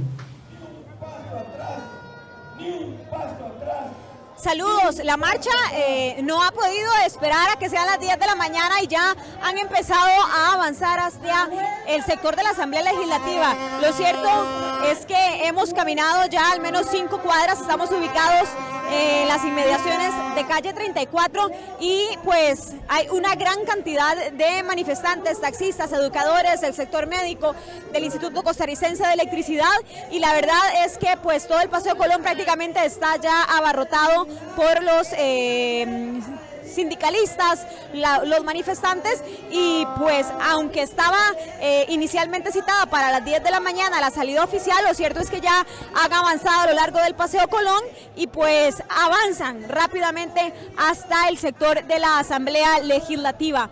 Algunos incluso han venido en bicicleta, vamos a, robarle un minuto a esos muchachos que están en, en la protesta.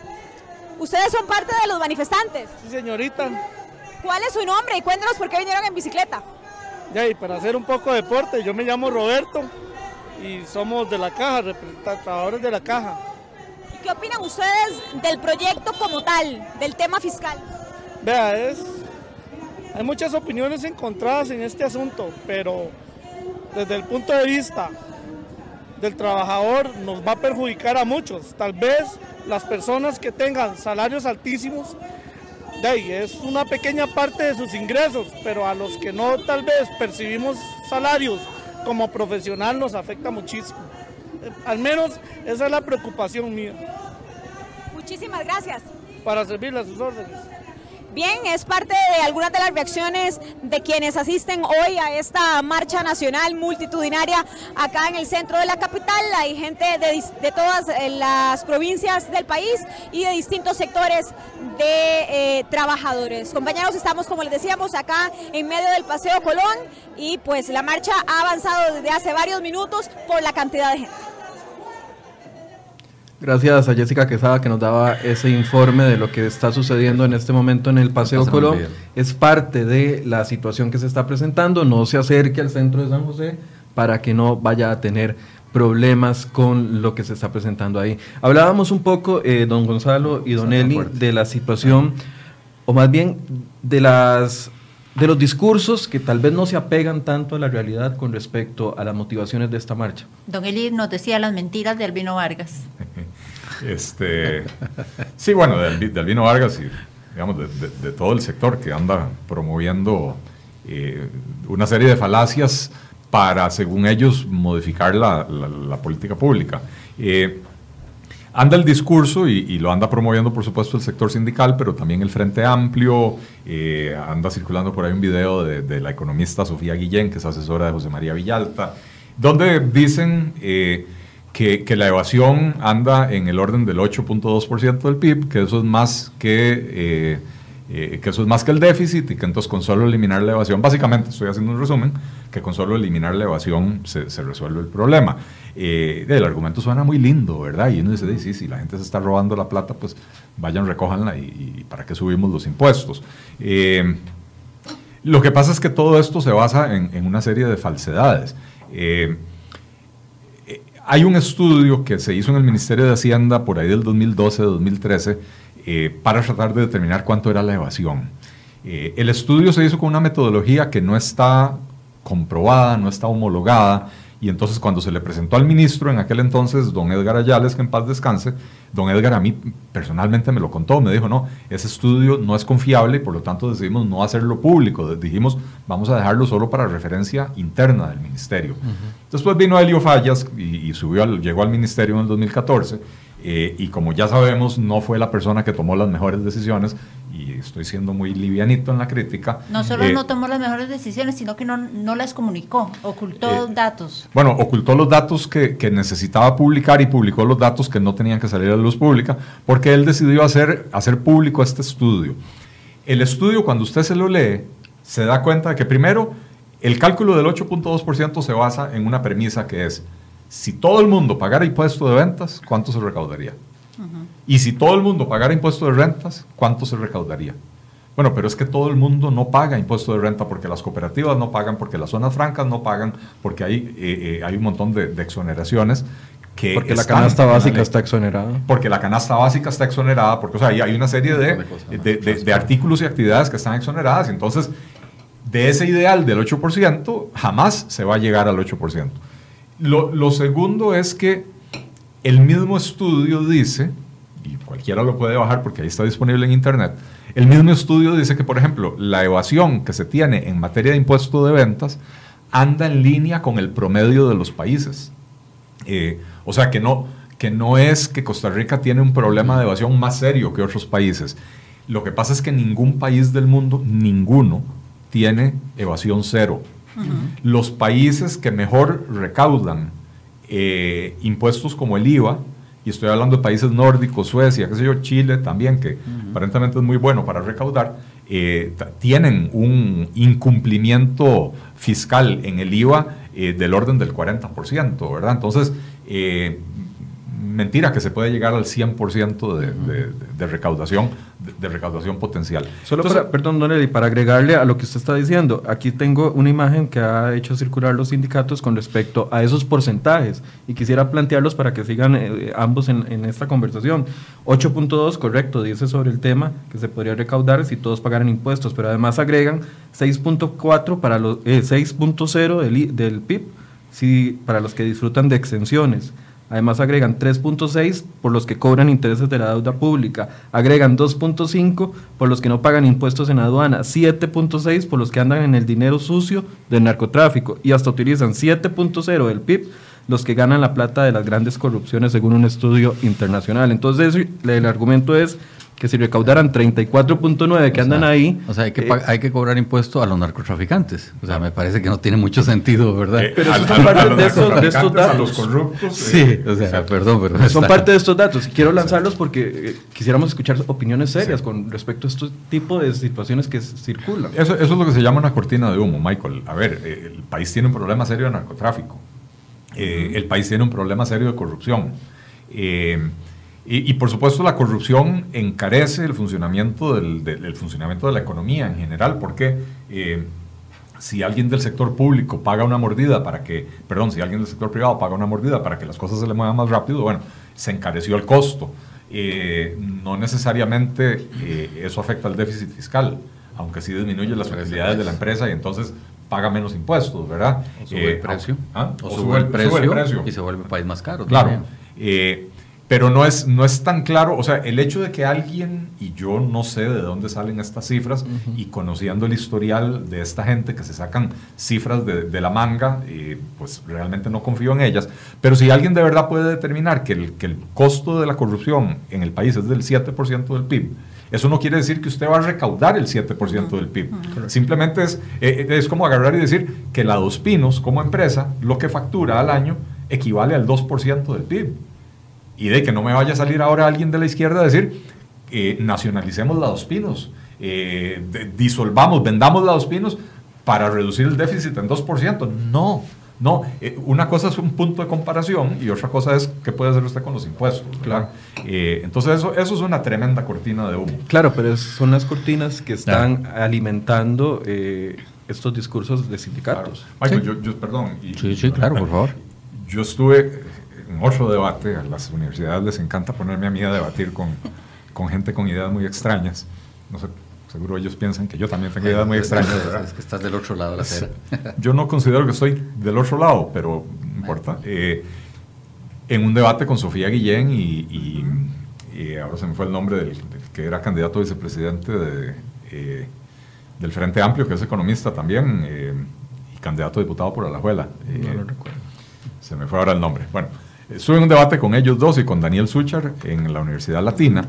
eh, y entonces yo les dije, miren, esa cifra del 8.2% sobre la que ustedes están basando todo eh, eh, es falsa, es insostenible. Les demostré por qué. Y les dije, incluso hay un estudio del Fondo Monetario Internacional con una metodología que sí es homologada, que sí es utilizada en 130 países alrededor del mundo, que establece que ese- esa, esa cifra de evasión, elusión, qué sé yo, eh, anda más en el orden del 6%, que sigue siendo alto, sí, claro, pero sigue siendo alto teniendo en cuenta que eh, no existe evasión cero, eh, teniendo en cuenta que la ilusión, como decía eh, don Gonzalo en segmento anterior, la ilusión es simplemente utilizar los portillos que da la ley para disminuir la factura fiscal, ¿verdad? O sea, si la ley me dice, mire, eh, si usted eh, eh, forra las ventanas con plástico, tiene que pagar un impuesto del 13%, pero si las forra con papel, no paga, eh, las forro con papel, ¿verdad? Y con eso disminuyo la, carga fiscal, ¿verdad? entonces son, son maneras legales de disminuir la cantidad de impuestos que uno paga. Entonces, sumar evasión con ilusión es el otro pecado que comete el, el estudio este sobre el que ellos basan toda esta mentira del 8.2%. Don Gonzalo. Bueno, digamos, eh, sobre el tema de ilusión, y eso efectivamente, como dice Lee, los datos no son, pueden ser duros porque son estimaciones apenas, cualquiera que sea la metodología. no son tangibles, que se pueden ir a recolectar en este momento. No, no, no, para nada. Eso es como una expectativa de lo que puede ser, digamos. En realidad, eso es como decir, el hijo mío yo lo meto en la universidad hoy y sale en cuatro años. No, digo, crucemos los dedos a ver, porque si no pierde una materia, si no cierra de esto, lo que sea es una expectativa apenas de, de, de, una, de, un, de un valor. Nada más es como decir, cuán, veamos, nada más le pongo un ejemplo. ¿Cómo estiman el impuesto que podrían recaudar por narcotráfico? ¿Dónde tienen el número de cuántas toneladas pasan? Si se supiera cuánta droga pasa, pues vayan y la agarran. Está muy fácil. No, en realidad es una expectativa sobre parámetros apenas. Por otro lado, también rescatar que el trabajo del Fondo Monetario, que fue hecho hace y se sigue haciendo periódicamente, el dato que entiendo que fue el año pasado fue una disminución como de tres o cuatro puntos en cuatro años. O sea, sí hay una mayor sí hay un mayor control de parte del gobierno y hay una mayor colaboración o conciencia de los empresarios de que el riesgo no vale la pena. Y creo que eso es lo importante, que digamos las empresas sobre las cuales está eh, basándose Costa Rica para el cobro de impuestos en realidad son pocas y es una carga dura para el que paga.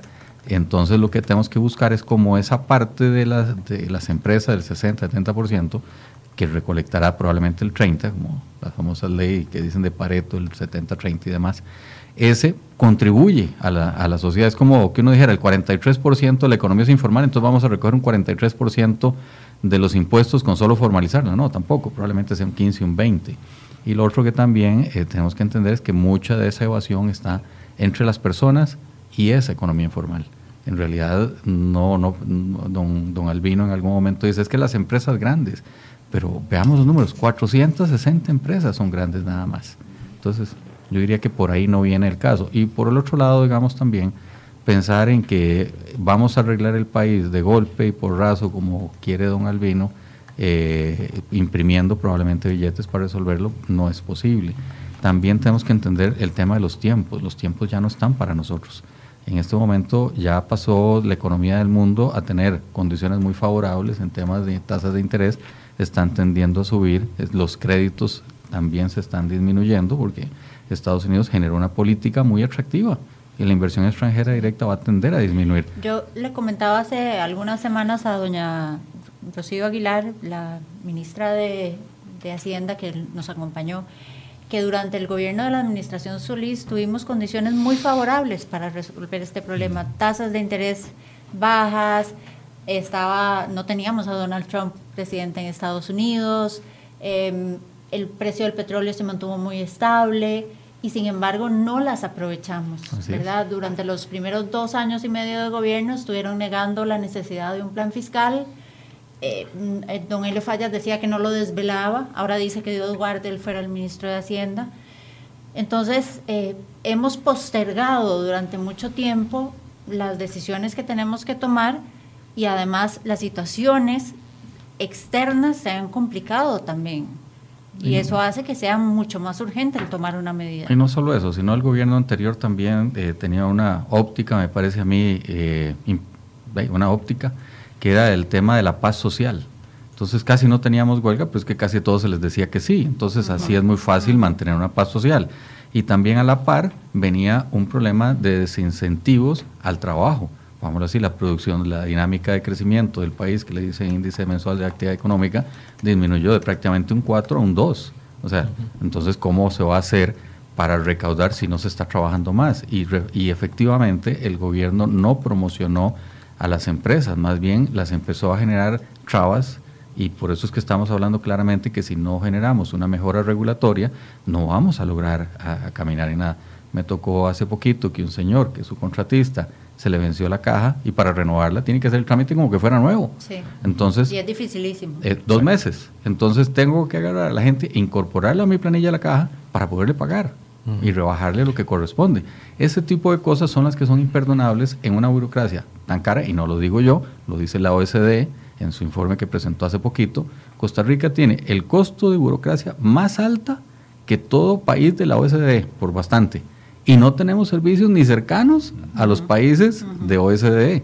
Y, y, y, entonces cuando dice, bueno, es que somos muchos en la burocracia, no, somos casi el segundo que tiene menos gente en la burocracia. Entonces tenemos gente muy bien pagada en promedio, ¿verdad? entonces esa, esa, es la realidad, con una eficiencia malísima.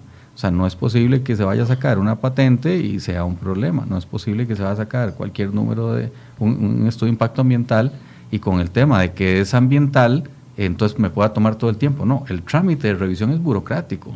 La, la, sala cuarta resolvió proteger el ambiente, no proteger el trámite burocrático. Entonces ahí es donde de alguna manera todos tenemos que levantar la voz y decir, resolvamos las cosas, porque las cosas no, no, hemos tenido demasiada consideración tal vez como ciudadanos, ¿verdad? Don Gonzalo, sabemos que se tiene que retirar, pero no quisiera que se fuera sin antes decirnos cómo analiza eh, en un par de minutos las eh, medidas de reactivación económica que anunció el gobierno la semana anterior. ¿Cree que son suficientes o Bueno, veámoslo así, tendríamos que verlo desde dos líneas. O sea, lo que se está anunciando me parece que tiene un, un marco bastante amplio para trabajar, me parecen bastante oportunas pero son un principio en realidad, porque no están desarrolladas, son las líneas o las que, sobre las que se van a trabajar apenas.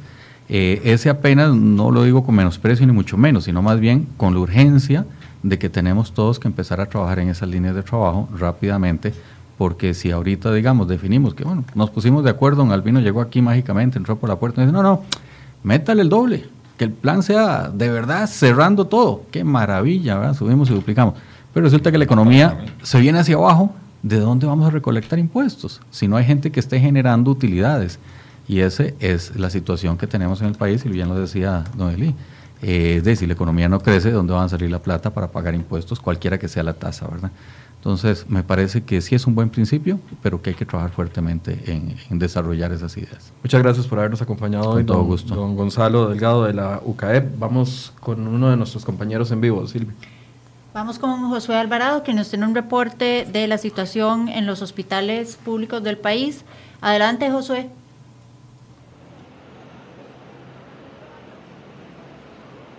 Gracias. En efecto, nos encontramos desde el Hospital México, otro de los centros hospitalarios que se ha visto afectado debido al llamado a huelga de, los sindicatos para este miércoles.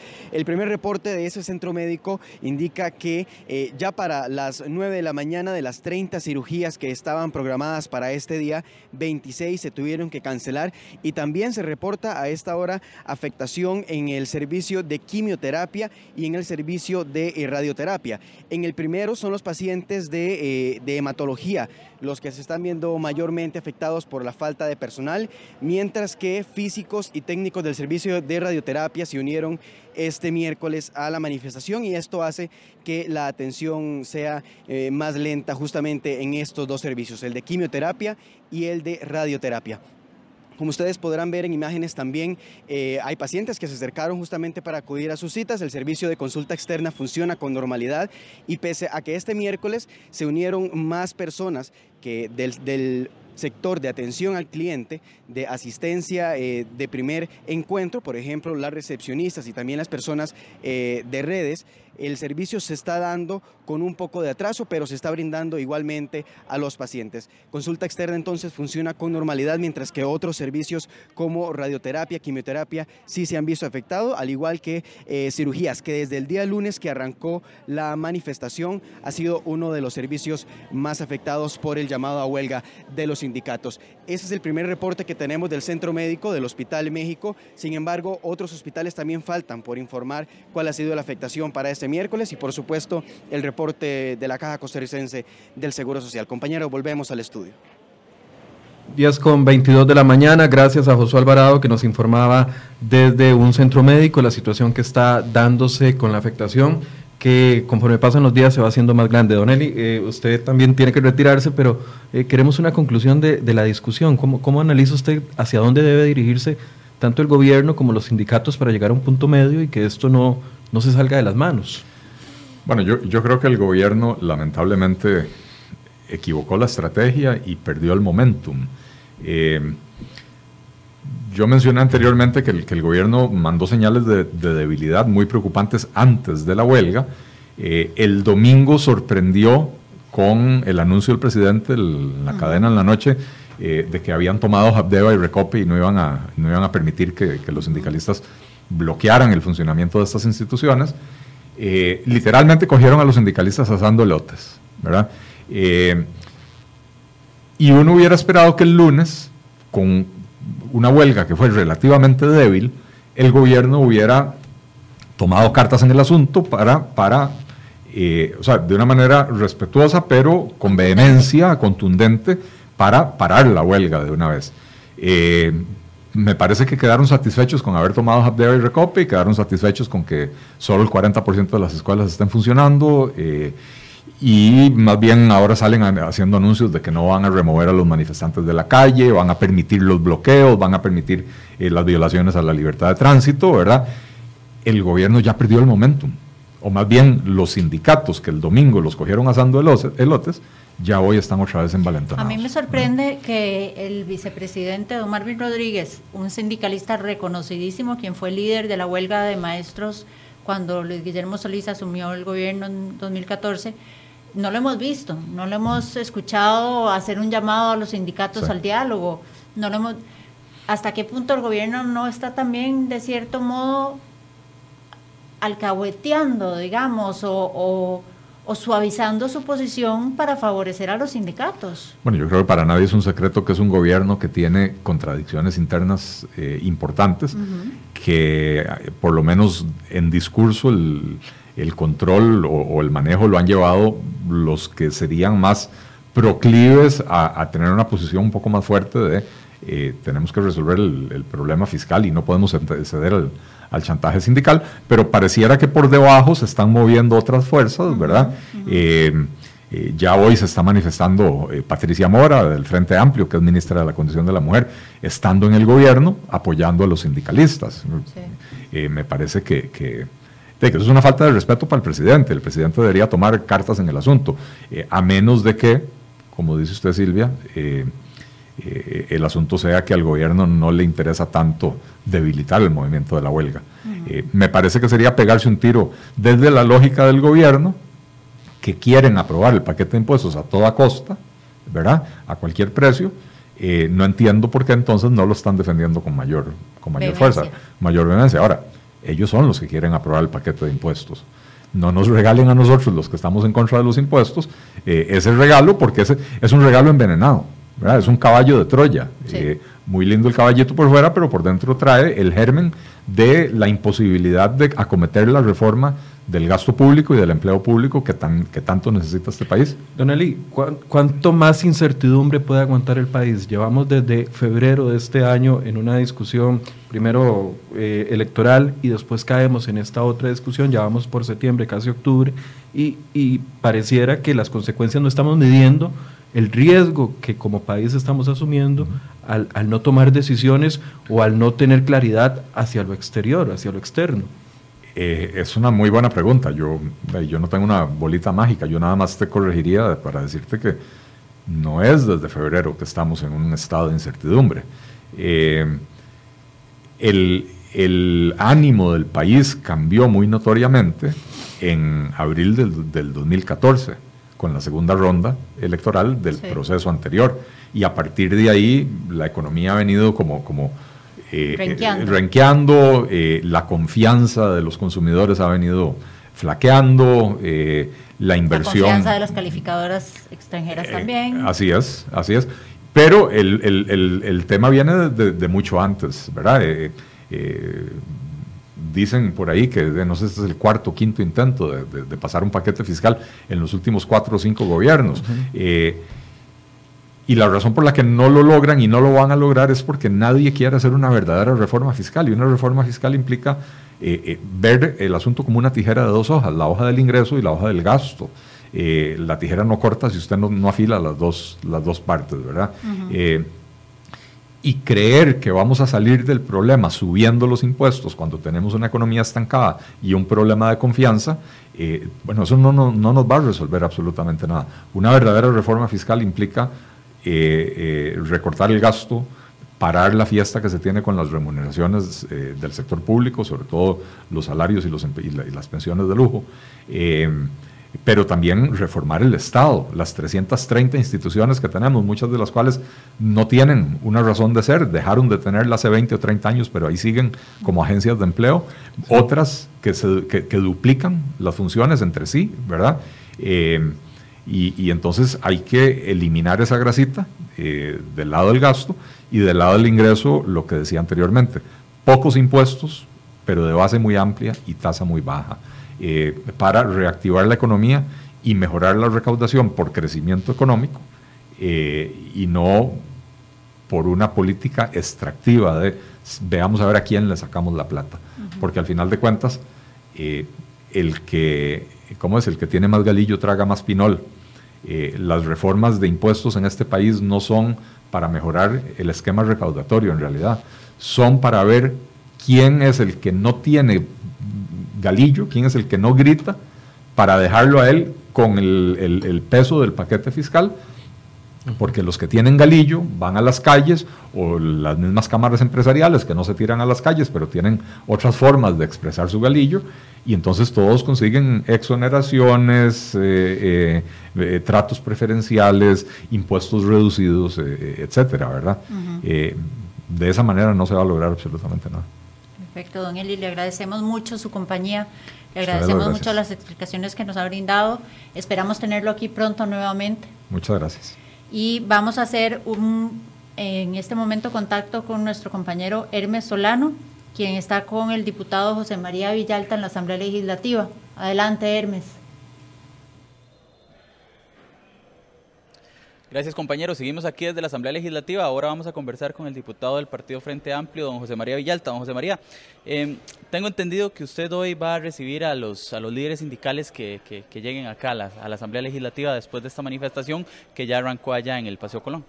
Bueno, hoy vienen a la Asamblea Legislativa trabajadores de todo el país. Eh, los reportes que tenemos es que vienen buses de todo el país y que va a ser una manifestación multitudinaria. Vamos a, a tratar de hablar con, esos trabajadores, no solo con los dirigentes, con las bases que vienen aquí y que lógicamente están muy indignadas por, por un lado, por las injusticias que perciben en el plan fiscal em, y, otro por la respuesta del gobierno, que es una respuesta que, menosprecia el movimiento y que, y que no plantea una verdadera voluntad de diálogo. ¿Cuál es el objetivo de recibirlos, de hablar con ellos hoy? Bueno, es lo básico. Aquí en la Asamblea Legislativa recibimos a todo el mundo. Eh, aquí en la Asamblea Legislativa vienen bufetes de abogados lobistas de los evasores de impuestos y los reciben, les ponen alfombra roja, les hasta los invitan a almorzar y les aprueban todas las mociones que piden. ¿Cómo no vamos a recibir a los trabajadores eh, que vienen en una marcha multitudinaria protestando por un proyecto que lógicamente les afecta? Eh, la Asamblea Legislativa tiene que recibir a todos los sectores de la sociedad que se pronuncian, que protestan, que reclaman, porque se supone que esta es la casa del pueblo y que aquí somos representantes del pueblo. Lo escuché decir, don José María, que hoy puede ser un día clave eh, de esta manifestación pensando en el futuro de la reforma fiscal. ¿Por qué lo ve de esa manera? Bueno, eh, hoy es un día importante porque va a ser un termómetro para medir el apoyo al movimiento. ¿verdad? Hoy viene, vienen delegaciones de todo el país que están apoyando la lucha contra el combo fiscal y, me permite que, va, que me parece que nos va a permitir llevar un termómetro de qué, de qué tan grande es el apoyo movilizado al movimiento, pero también creo que el, futuro de este movimiento va a depender de su continuidad en el tiempo. Si el movimiento se sostiene y sigue creciendo, me parece que ya el gobierno no va a poder seguirlo ignorando y seguir, seguir haciendo como que aquí nada pasa. ¿Esperaban acá en la Asamblea que esta huelga llevara ya su tercer día? Yo pienso que sí, yo sí lo esperaba porque, porque está claro que hay una, una gran injusticia en el plan fiscal. La gente lo percibe, la gente percibe que por un lado le ponen impuestos a la, casta, a la canasta básica, los educadores les van a afectar el salario, pero a los grandes ricachones de este país no los tocan, meten más bien exoneraciones, amnistías para, para los más grandes y poderosos. Eh, hay un lobby donde, donde algunos los escuchan, a otros no. Todo, eso genera indignación. Me parece que el gobierno subestima a los trabajadores de este país cuando argumenta que todo es un invento, todo es una campaña de los dirigentes sindicales. Porque, porque un dirigente, por más bueno que sea, no puede lograr que la gente se movilice masivamente si la gente no siente esa indignación y no, y no comparte esa preocupación. Y me parece que en general eh, eh, el, gobierno está subestimando la indignación que hay en las calles por la corrupción y por la injusticia de este plan fiscal. Además de usted, ¿qué otros diputados van a recibir hoy a los, a los manifestantes? Bueno, eh, yo esperaría que recibamos el pliego de peticiones de los manifestantes, los distintos jefes de fracción, la presidencia de la Asamblea Legislativa. Eh, he hablado con don Walter Muñoz, que me ha, comunicado que los va a recibir también. Yo esperaría que todas las, las demás fracciones también escuchen al pueblo, porque así como reciben a, a otros representantes de poderosos intereses de cómo no van a recibir a los trabajadores, a los educadores. Muchos votaron por ellos. Eh, pero bueno, eso tendría que preguntarles a ellos, a ver si van a salir realmente, si por lo menos los van a escuchar. Perfecto. Muchas gracias. Escuchábamos al diputado del Partido Frente Amplio, don José María Villalta, acá desde la Asamblea Legislativa, donde a eso del mediodía pueden llegar acá los manifestantes de esta huelga nacional. Volvemos al estudio. Gracias a Hermes Solano que nos informaba con el diputado José María Villalta Flores Estrada, uno de los que también apoya el tema y la iniciativa sindical. Son las 10 con 34. Vamos a hacer un recorrido de lo que ha sucedido durante la madrugada y las primeras horas de este miércoles. Durante la madrugada eh, tuvimos una situación muy lamentable, Silvia, pueden ver en imágenes lo que se presentó, nos indicaba don Gonzalo Delgado, nos confirmaba aquí en Enfoque CR hoy de que incluso algunos traileros los hicieron bajados con un arma de fuego del el tráiler para poder quemar el tráiler. Aquí estamos hablando de un nivel de violencia que es inaceptable, desde todo punto de vista. La fuerza pública detuvo cerca de 16 personas que estaban eh, robando en un supermercado en Limón. Hubo personas que quemaron llantas, pusieron bloqueos, barricadas a la, a la entrada de los planteles de Recope. Em, amenazaron a diferentes personas con armas. No se tiene claro si son o no sindicalistas o son manifestantes o no, o son gente nada más que llegó a, aumentar la, la, eh, la violencia y la crisis, a hacer más grave el problema. Eh, a lo largo de la mañana se han ido reuniendo los diferentes grupos manifestantes a lo largo del Paseo Colón y nos confirmaba nuestra compañera Jessica Quesada que están apurando el paso ante la posibilidad de la lluvia. Se estima que participarán cerca de 160 mil personas que irán hasta la Asamblea Legislativa a pedir el retiro inmediato del proyecto de ley de fortalecimiento de las finanzas públicas número 20.580.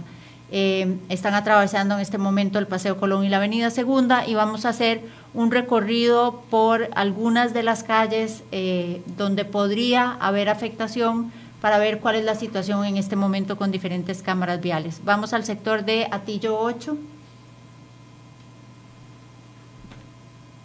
No me deja de impresionar, Silvia, mientras eh, vemos las cámaras viales, no me deja de impresionar ver armas activándose ayer en la madrugada en Limón. Es, es, un tema muy peligroso. De hecho, el ministro de Seguridad anunció que va a dar conferencia de prensa. Ahí tenemos el, sector, de la Uruca. De la Uruca y Atillo, 8 antes hay un poco, un poco de tránsito lento, digamos, filas de vehículos en, Atillo 8 y en La Uruca.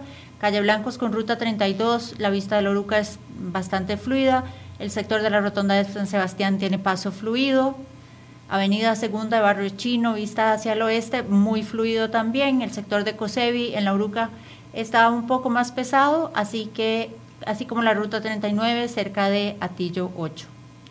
Bueno, el sector del centro de la capital eh, se ve vacío precisamente porque ya está cerrado desde la sabana por todo el Paseo Colón y ingresando a la Avenida Segunda, que es donde se va a trasladar la manifestación de este miércoles, decía el diputado Flores Estrada, José María Villalta, que eh, puede ser un día de sorpresas.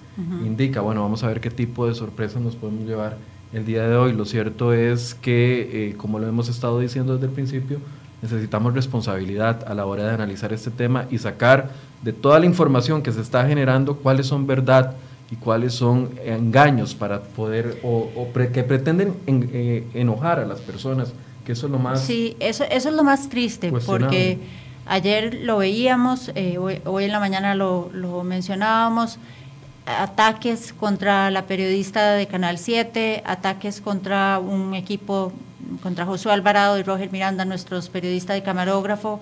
Em, hace poco fue también contra la gente de Diario Extra. Podemos no estar de acuerdo todos, podemos disentir, pero no caigamos en el juego de la violencia. Todos vivimos en este país y todos queremos lo mejor y que las situaciones se resuelvan de la mejor manera. Por favor, no eh, no caigamos en esos actos de violencia que no, nos van a dejar nada bueno y nadie va a salir ganando de eso.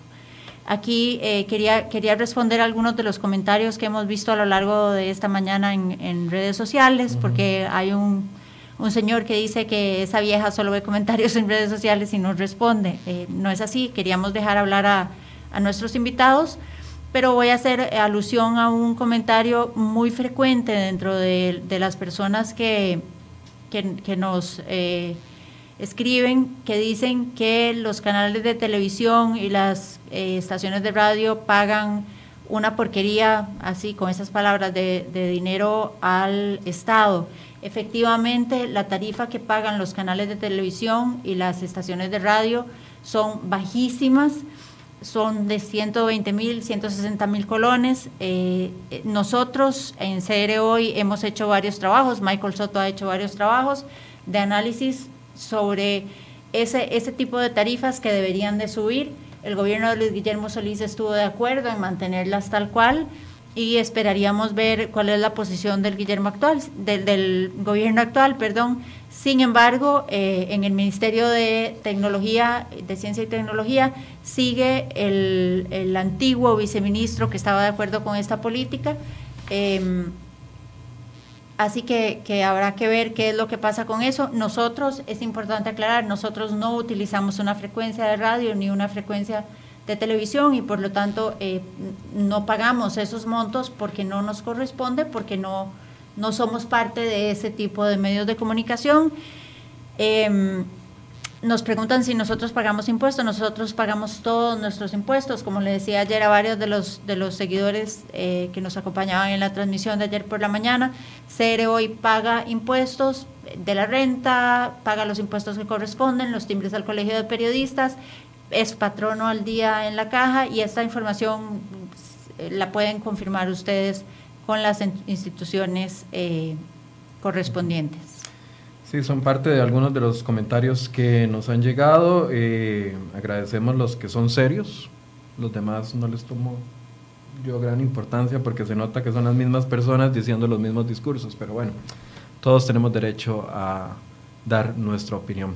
Vamos a ir con Jessica Quesada, que está también en el sector donde se está dando la manifestación. En el se encuentra con Edwin Solano de la Unión Nacional de Médicos. Vamos a ver qué tienen que decir. Adelante, Jessica. Buenos días, totalmente ocupado el Paseo Colón, hay que decirlo así, eh, prácticamente ya eh, la punta de la manifestación está prácticamente llegando hasta el sector de la Mercedes, ya empezando la avenida Segunda, hoy hay gran cantidad de eh, manifestantes. Estamos aquí con el doctor Edwin Solano de UNDECA. Doctor, uno podría prever... Presidente de la Unión Médica Nacional. Presidente de la Unión Médica Nacional. Uno podría prever por la cantidad de personas que hay hoy, que sí efectivamente hay más afectación en los centros médicos. ¿Cuál es el dato que tienen ustedes de asistencia hoy? Mire, la asistencia es en cada una de las zonas. Usted sabe que esta huelga es regionalizada. Tenemos más del 85% de la gente participante de este movimiento cívico, porque esto es un movimiento cívico en favor del pueblo costarricense, en favor de la institucionalidad del pueblo y en favor de la no privatización de la caja y que los ricos paguen como tienen que pagar, que los evasores, hay grandes empresas de este país que informan y dicen cosas y le están debiendo millones de millones al fisco. Eso sí tiene que resolverlo don Carlos Alvarado, o Pisa, que es el que está fungiendo como presidente de este país. Hay que resolver esto. El pueblo hoy va a hablar. Tenemos cientos de cientos de buses que vienen de los diferentes lugares del país para manifestarse y decirle al gobierno de la República y decirle a la Asamblea Legislativa que aquí es el pueblo el que define, es el pueblo el que dice qué es lo que se quiere y no vamos a permitir ni que se privatice la caja, ni que se privatice la educación y mucho menos que a los grandes empresarios que vayan al fisco costarricense se le vaya a permitir que siga en estas barbaridades. Muchísimas gracias, don Edwin. Como decíamos, ya totalmente ocupado todo el Paseo Colón, ya también en las inmediaciones del Parque La Merced.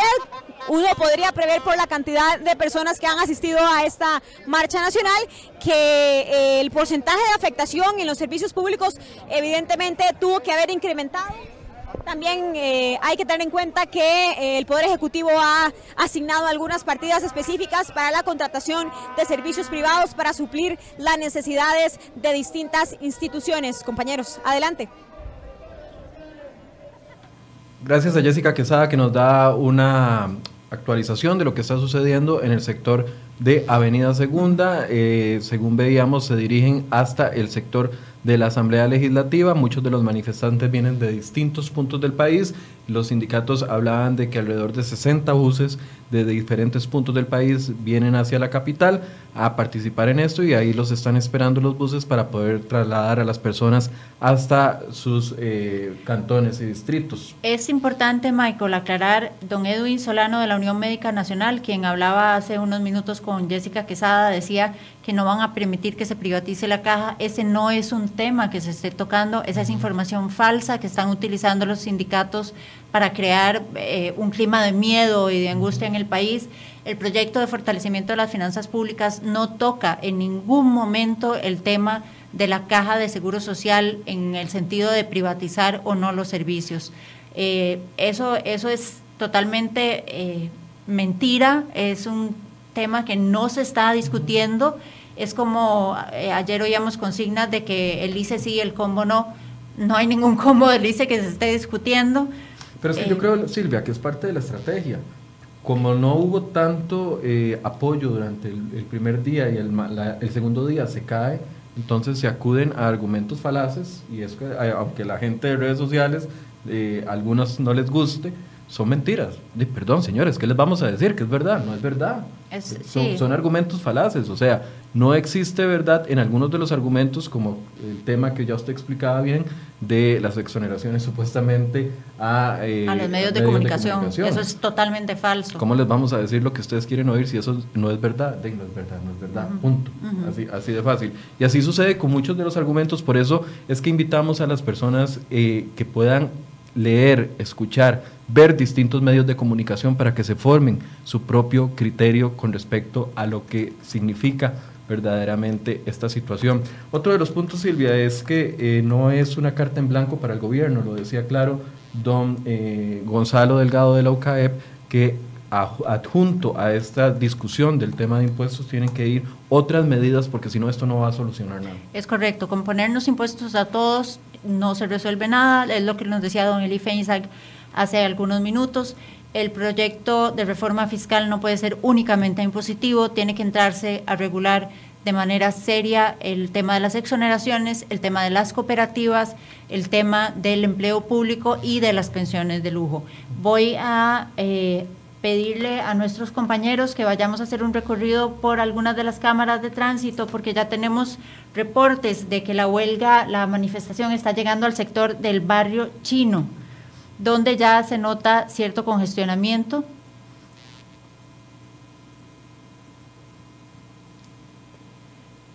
Como ven, el tránsito está prácticamente interrumpido ahí. Lo que se ve son los manifestantes que vienen caminando y que se dirigen hacia la Asamblea Legislativa. Vamos al sector de la Uruca, cerca del COSEBI.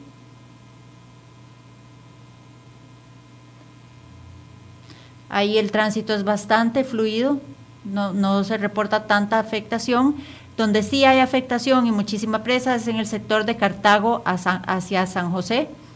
Como decía usted hace algunos minutos, Michael, en ese sector de Cartago hay un carril cerrado porque El plantel que está en Ochomogo es el que está distribuyendo combustibles y entonces eh, ese carril cerrado para únicamente dedicado a los camiones cisterna que van a cargar combustible está generando un poco de, congestionamiento vial y vamos hacia el sector de la fuente de la hispanidad donde todo transcurre con normalidad y el tránsito es bastante fluido. Hace unos minutos nos daba un informe José Alvarado donde nos indicaba la afectación, hablaba en temas de salud, que incluso algunas personas que iban por sus tratamientos de quimioterapia se estaban viendo afectados. Vamos a pedirle a José que nos actualice la información, cómo está la situación en los hospitales y clínicas del país. Adelante, José.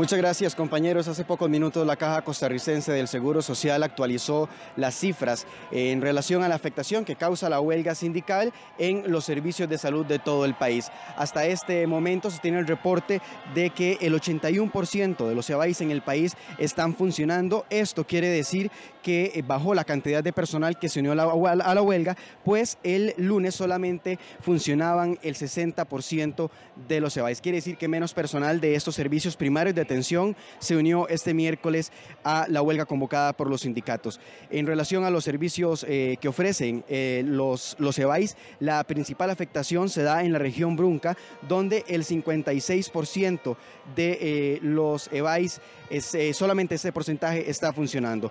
Además, la caja indicó que una vez más, el servicio más afectado en todos los hospitales del país son las salas de cirugía, pues el 43% de ellas no está funcionando. Esto provoca que desde el lunes eh, se acumule una gran cantidad de cirugías que no se han realizado y que estaban programadas para estos tres días de huelga.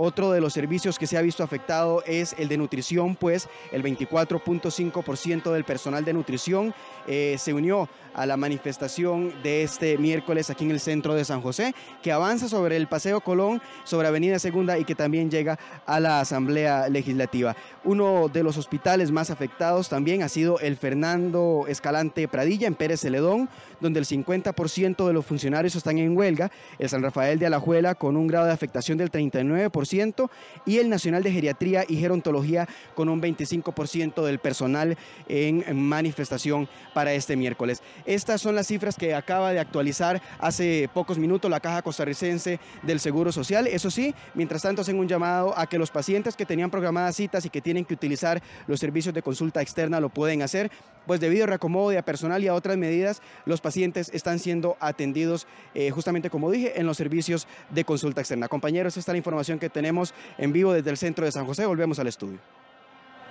Gracias, Josué. Preocupante la situación que se está presentando en los EBAIS del país. Ojalá que no sean servicios básicos, porque esto sería que los sindicatos se disparen al pie, ya que eso es un motivo para declarar la ilegalidad de la huelga. Hay algunos comentarios, algunos pocos que valen la pena. Voy a leer algunos porque otros son un grupo de personas que se han dedicado, y aquí los tenemos eh, ya identificados, diría don Luis Guillermo Solís. Guillermo Solís que se han dedicado a eh, dar copy-paste a comentarios, pero me llama la atención de que hay algunas eh, personas que sí están buscando una discusión por el fondo en el tema de los salarios. Decía uno de los comentarios que le rebajen el salario a todos, claramente eso no se puede, el derecho a huelga es un derecho constitucional que se tiene que dar dentro de las eh, reglas que existen para poder manifestarse en las calles. Dice que eh, solo el 14% de los empleados públicos está manifestando. Bueno, esos son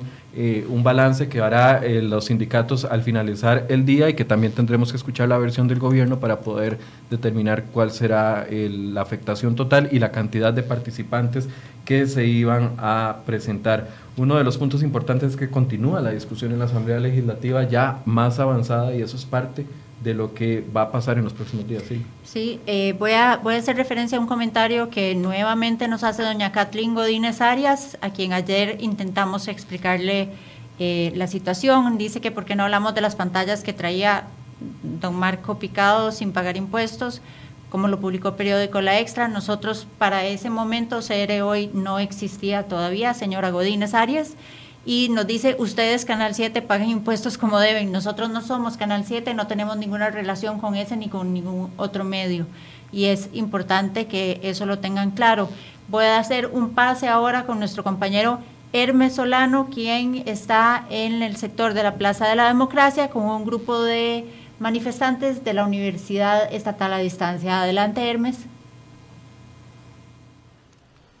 Gracias compañeros, seguimos acá en las afueras de la Asamblea Legislativa donde pues espera que en pocos minutos llegue la mayoría de manifestantes eh, de, esta, de esta huelga nacional que salió desde el Paseo Colón, desde la estatua de León Cortés en horas de la mañana, pero acá eh, cerca de la Asamblea, en la Plaza de la Democracia, había un grupo del sindicato de la UNED, de la Unión de Empleados de la Universidad Estatal a Distancia, y vamos a conversar acá con, el secretario general, don Gabriel Quesada. Don Gabriel, eh, ¿Por qué están aquí? ¿Cuál es el motivo de, esta lucha de, los sindicatos contra la reforma fiscal? Bueno, ya son muchos años que un grupo en Costa Rica pretende que los costarricenses paguemos impuestos, pero ellos evaden los mismos, ellos no contribuyen como nosotros los empleados públicos. Las universidades son parte de ese eh, cuerpo nacional importantísimo que ha jugado un papel en la democracia costarricense vital. Eso es lo que le ha dado a este país un balance social. Todos nosotros hemos estudiado en las universidades públicas, en los colegios públicos, en las escuelas públicas. Hoy pretenden cargarnos de impuestos, de valores agregados, quieren quitarnos las eh, anualidades, quieren quitarnos las cesantías, pero ellos no pagan. Hay un 8% del Producto Interno Bruto que no está contribuyendo por parte de estas grandes compañías. Entonces hoy estamos aquí exigiéndole a los diputados que respeten los derechos de los costarricenses, que en Costa Rica en los años 40 con las garantías sociales, en los años 70 con las garantías ambientales, hemos salido a defender esa soberanía y esos intereses colectivos que son los que tienen que prevalecer.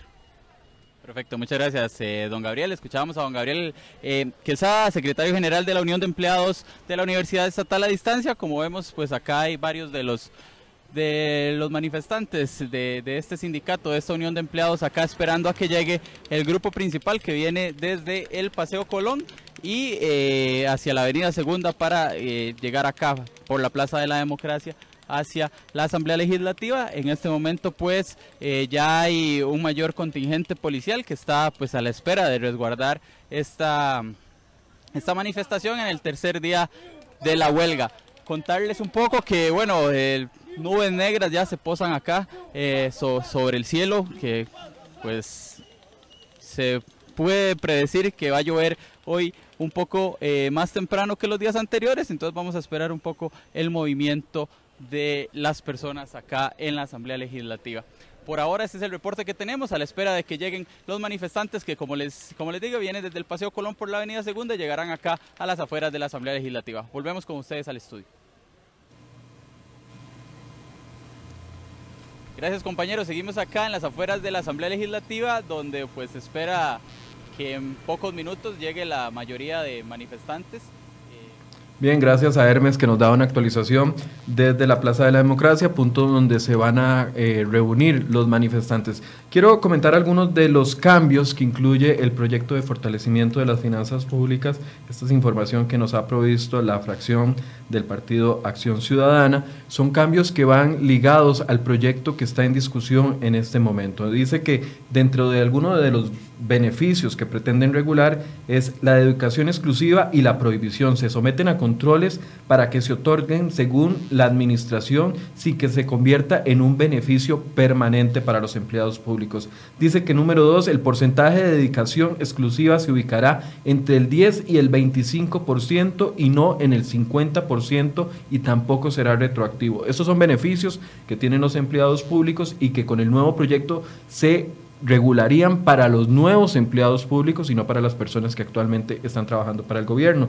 Dice que tampoco ya no se procederá al pago simultáneo de remuneraciones adicionales por concepto de prohibición y dedicación exclusiva. Estos son parte de los pluses que han aumentado las remuneraciones en el sector eh, público.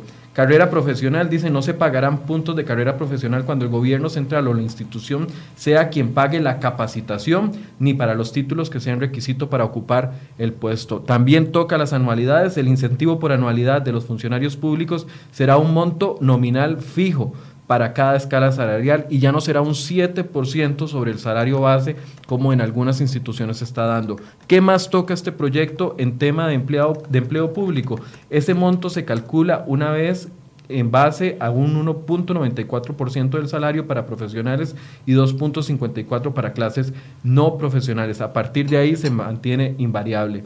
También establece topes a los salarios. Se pone tope a los salarios de lujo en el sector público, incluyendo los máximos jerarcas de los poderes del Estado, los funcionarios de rango en instituciones del gobierno central, desconcentradas y autónomas. También pone tope a las dietas se pone tope a las dietas de las juntas directivas en las entidades públicas. También cambia la modalidad de pago para los nuevos empleados del sector público y dice que se elimina la, la, modalidad de pago bisemanal que existe en algunas instituciones y solo se va a dar el pago quincenal o mensual como lo establece la ley. También cambia el tema de la cesantía, el auxilio de cesantía de todos los funcionarios públicos nuevos, vuelvo a repetir para que tengan claridad las personas que nos están escuchando, sería, sería de 12 años máximo y con el promedio de 8 y no como 20 o 25 años como existen algunas instituciones actualmente. Y los beneficios, la administración no podrá crear o aprobar beneficios, pluses, incentivos o compensaciones sin ningún de ningún tipo, solo se, se podrán crear vía ley. Es decir, las instituciones no podrán negociar con un sindicato y dar un beneficio extra si no pasa por la Asamblea Legislativa.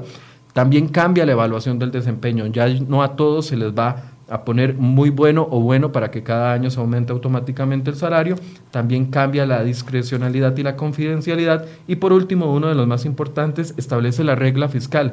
¿Qué es la regla fiscal? Las reformas aplican para el gobierno central y para la totalidad de la administración descentralizada, autónomas y semiautónomas y empresas públicas del Estado y también para municipalidades y evitaría que nos podamos endeudar en un punto más alto que nos lleve a un punto crítico. Todo esto lo que se está discutiendo no es solo el impuesto a la canasta básica y yo creo que eso es parte de lo que todos deberíamos de buscar información, Silvia. Vamos a hacer un recuento de algunas de las informaciones que vienen de, de por medio de la vía oficial del Ministerio de Seguridad Pública. Don Daniel Calderón, director de Fuerza Pública, acaba de informar que hay cerca de 10.000 personas en la marcha, que se mantiene una presencia policial constante en Limón y que hacen un llamado a la calma y eh, le piden a la gente denunciar cualquier ilegalidad. Anoche se reportaron múltiples incidentes por parte de ciudadanos y hay un dispositivo de seguridad especial que se implementará para las actividades del 14 de septiembre del 197 aniversario de nuestra independencia, que sería una lástima celebrarlo en medio de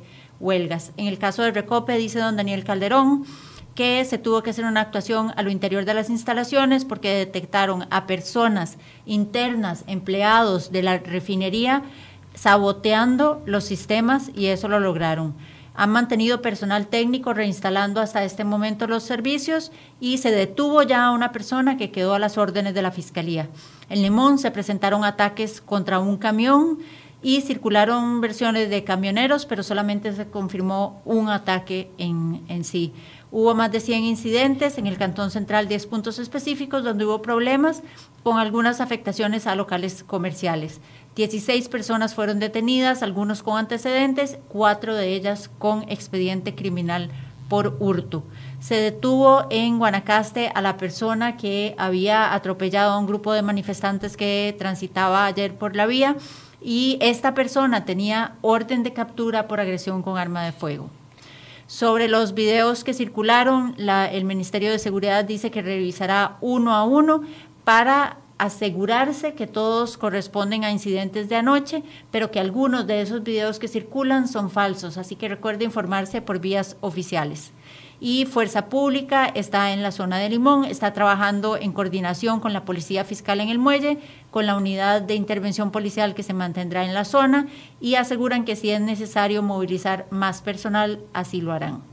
Bien, eso es parte de la situación que se está presentando, la actualización de datos con respecto a lo que sucedió ayer en Limón, una zona complicada, y también de lo que pretenden las autoridades. Ya el ministro de Comunicación, el ministro, perdón, de Seguridad, don Michael eh, Soto, dará una conferencia de prensa con más detalles y con más de parte del abordaje que está haciendo el gobierno para tratar de mantener la calma en ciertos puntos y que no se presenten los actos vandálicos que se dieron anoche, al igual que no se presente este otro abuso que hubo de un, eh, un chofer hacia los manifestantes. Es imposible que alguien ataque a los manifestantes porque están también en todo su derecho de hacerlo bajo las normas que establece la ley. Correcto. Eh, el derecho a huelga está garantizado por ley, las personas tienen derecho a manifestarse, lo que no tienen derecho es a atacar ni a violentar los derechos de nadie más. Vamos a ir a ver las cámaras en... Perdón, vamos a ir a Avenida Segunda con nuestra compañera Jessica Quesada, quien nos tiene un reporte de cómo avanza la manifestación por ese sector, camino hacia la Asamblea Legislativa. Adelante, Jessica. Buenos días, ubicados a esta hora en la avenida Segunda, donde continúan avanzando los manifestantes de distintos sectores, como lo hemos venido mencionando, han ocupado ya completamente la avenida Segunda, se encaminan hacia la, Asamblea Legislativa y todavía sabemos que desde el sector de Paseo Colón continúan eh, este movimiento que ha ocasionado pues el cierre completo de la principal ruta de acceso al centro de la capital. Como ya hemos informado, la manifestación lleva tres días. Esta es la marcha nacional que ya reúne a personas de distintas partes del país y que precisamente los sindicatos los han convocado para hacer presión ante el Congreso de manera que se elimine el proyecto eh, de ley de reforma de las finanzas públicas y que además se permita una mesa de diálogo entre todos los sectores, incluyendo a los sindicatos para establecer una nueva reforma tributaria, una nueva reforma fiscal empieza ya a oscurecer. Prevemos que puede la lluvia alcanzar más temprano de lo usual a estos manifestantes que decimos van hasta la Asamblea Legislativa.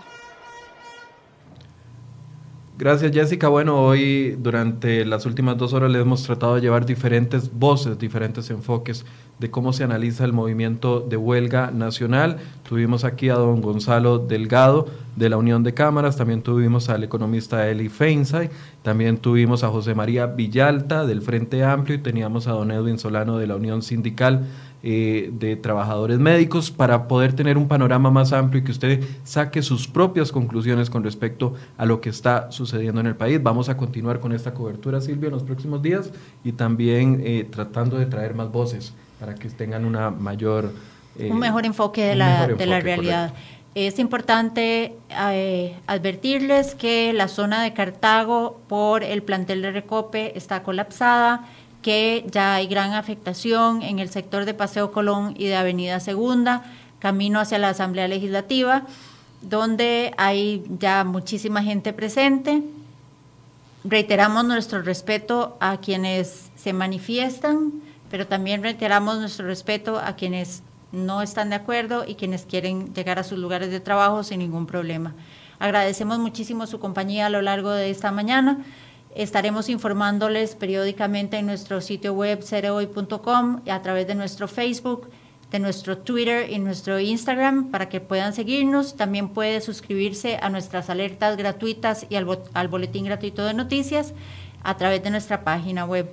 Les agradecemos muchísimo su presencia hoy aquí con nosotros y los esperamos mañana en un nuevo enfoque.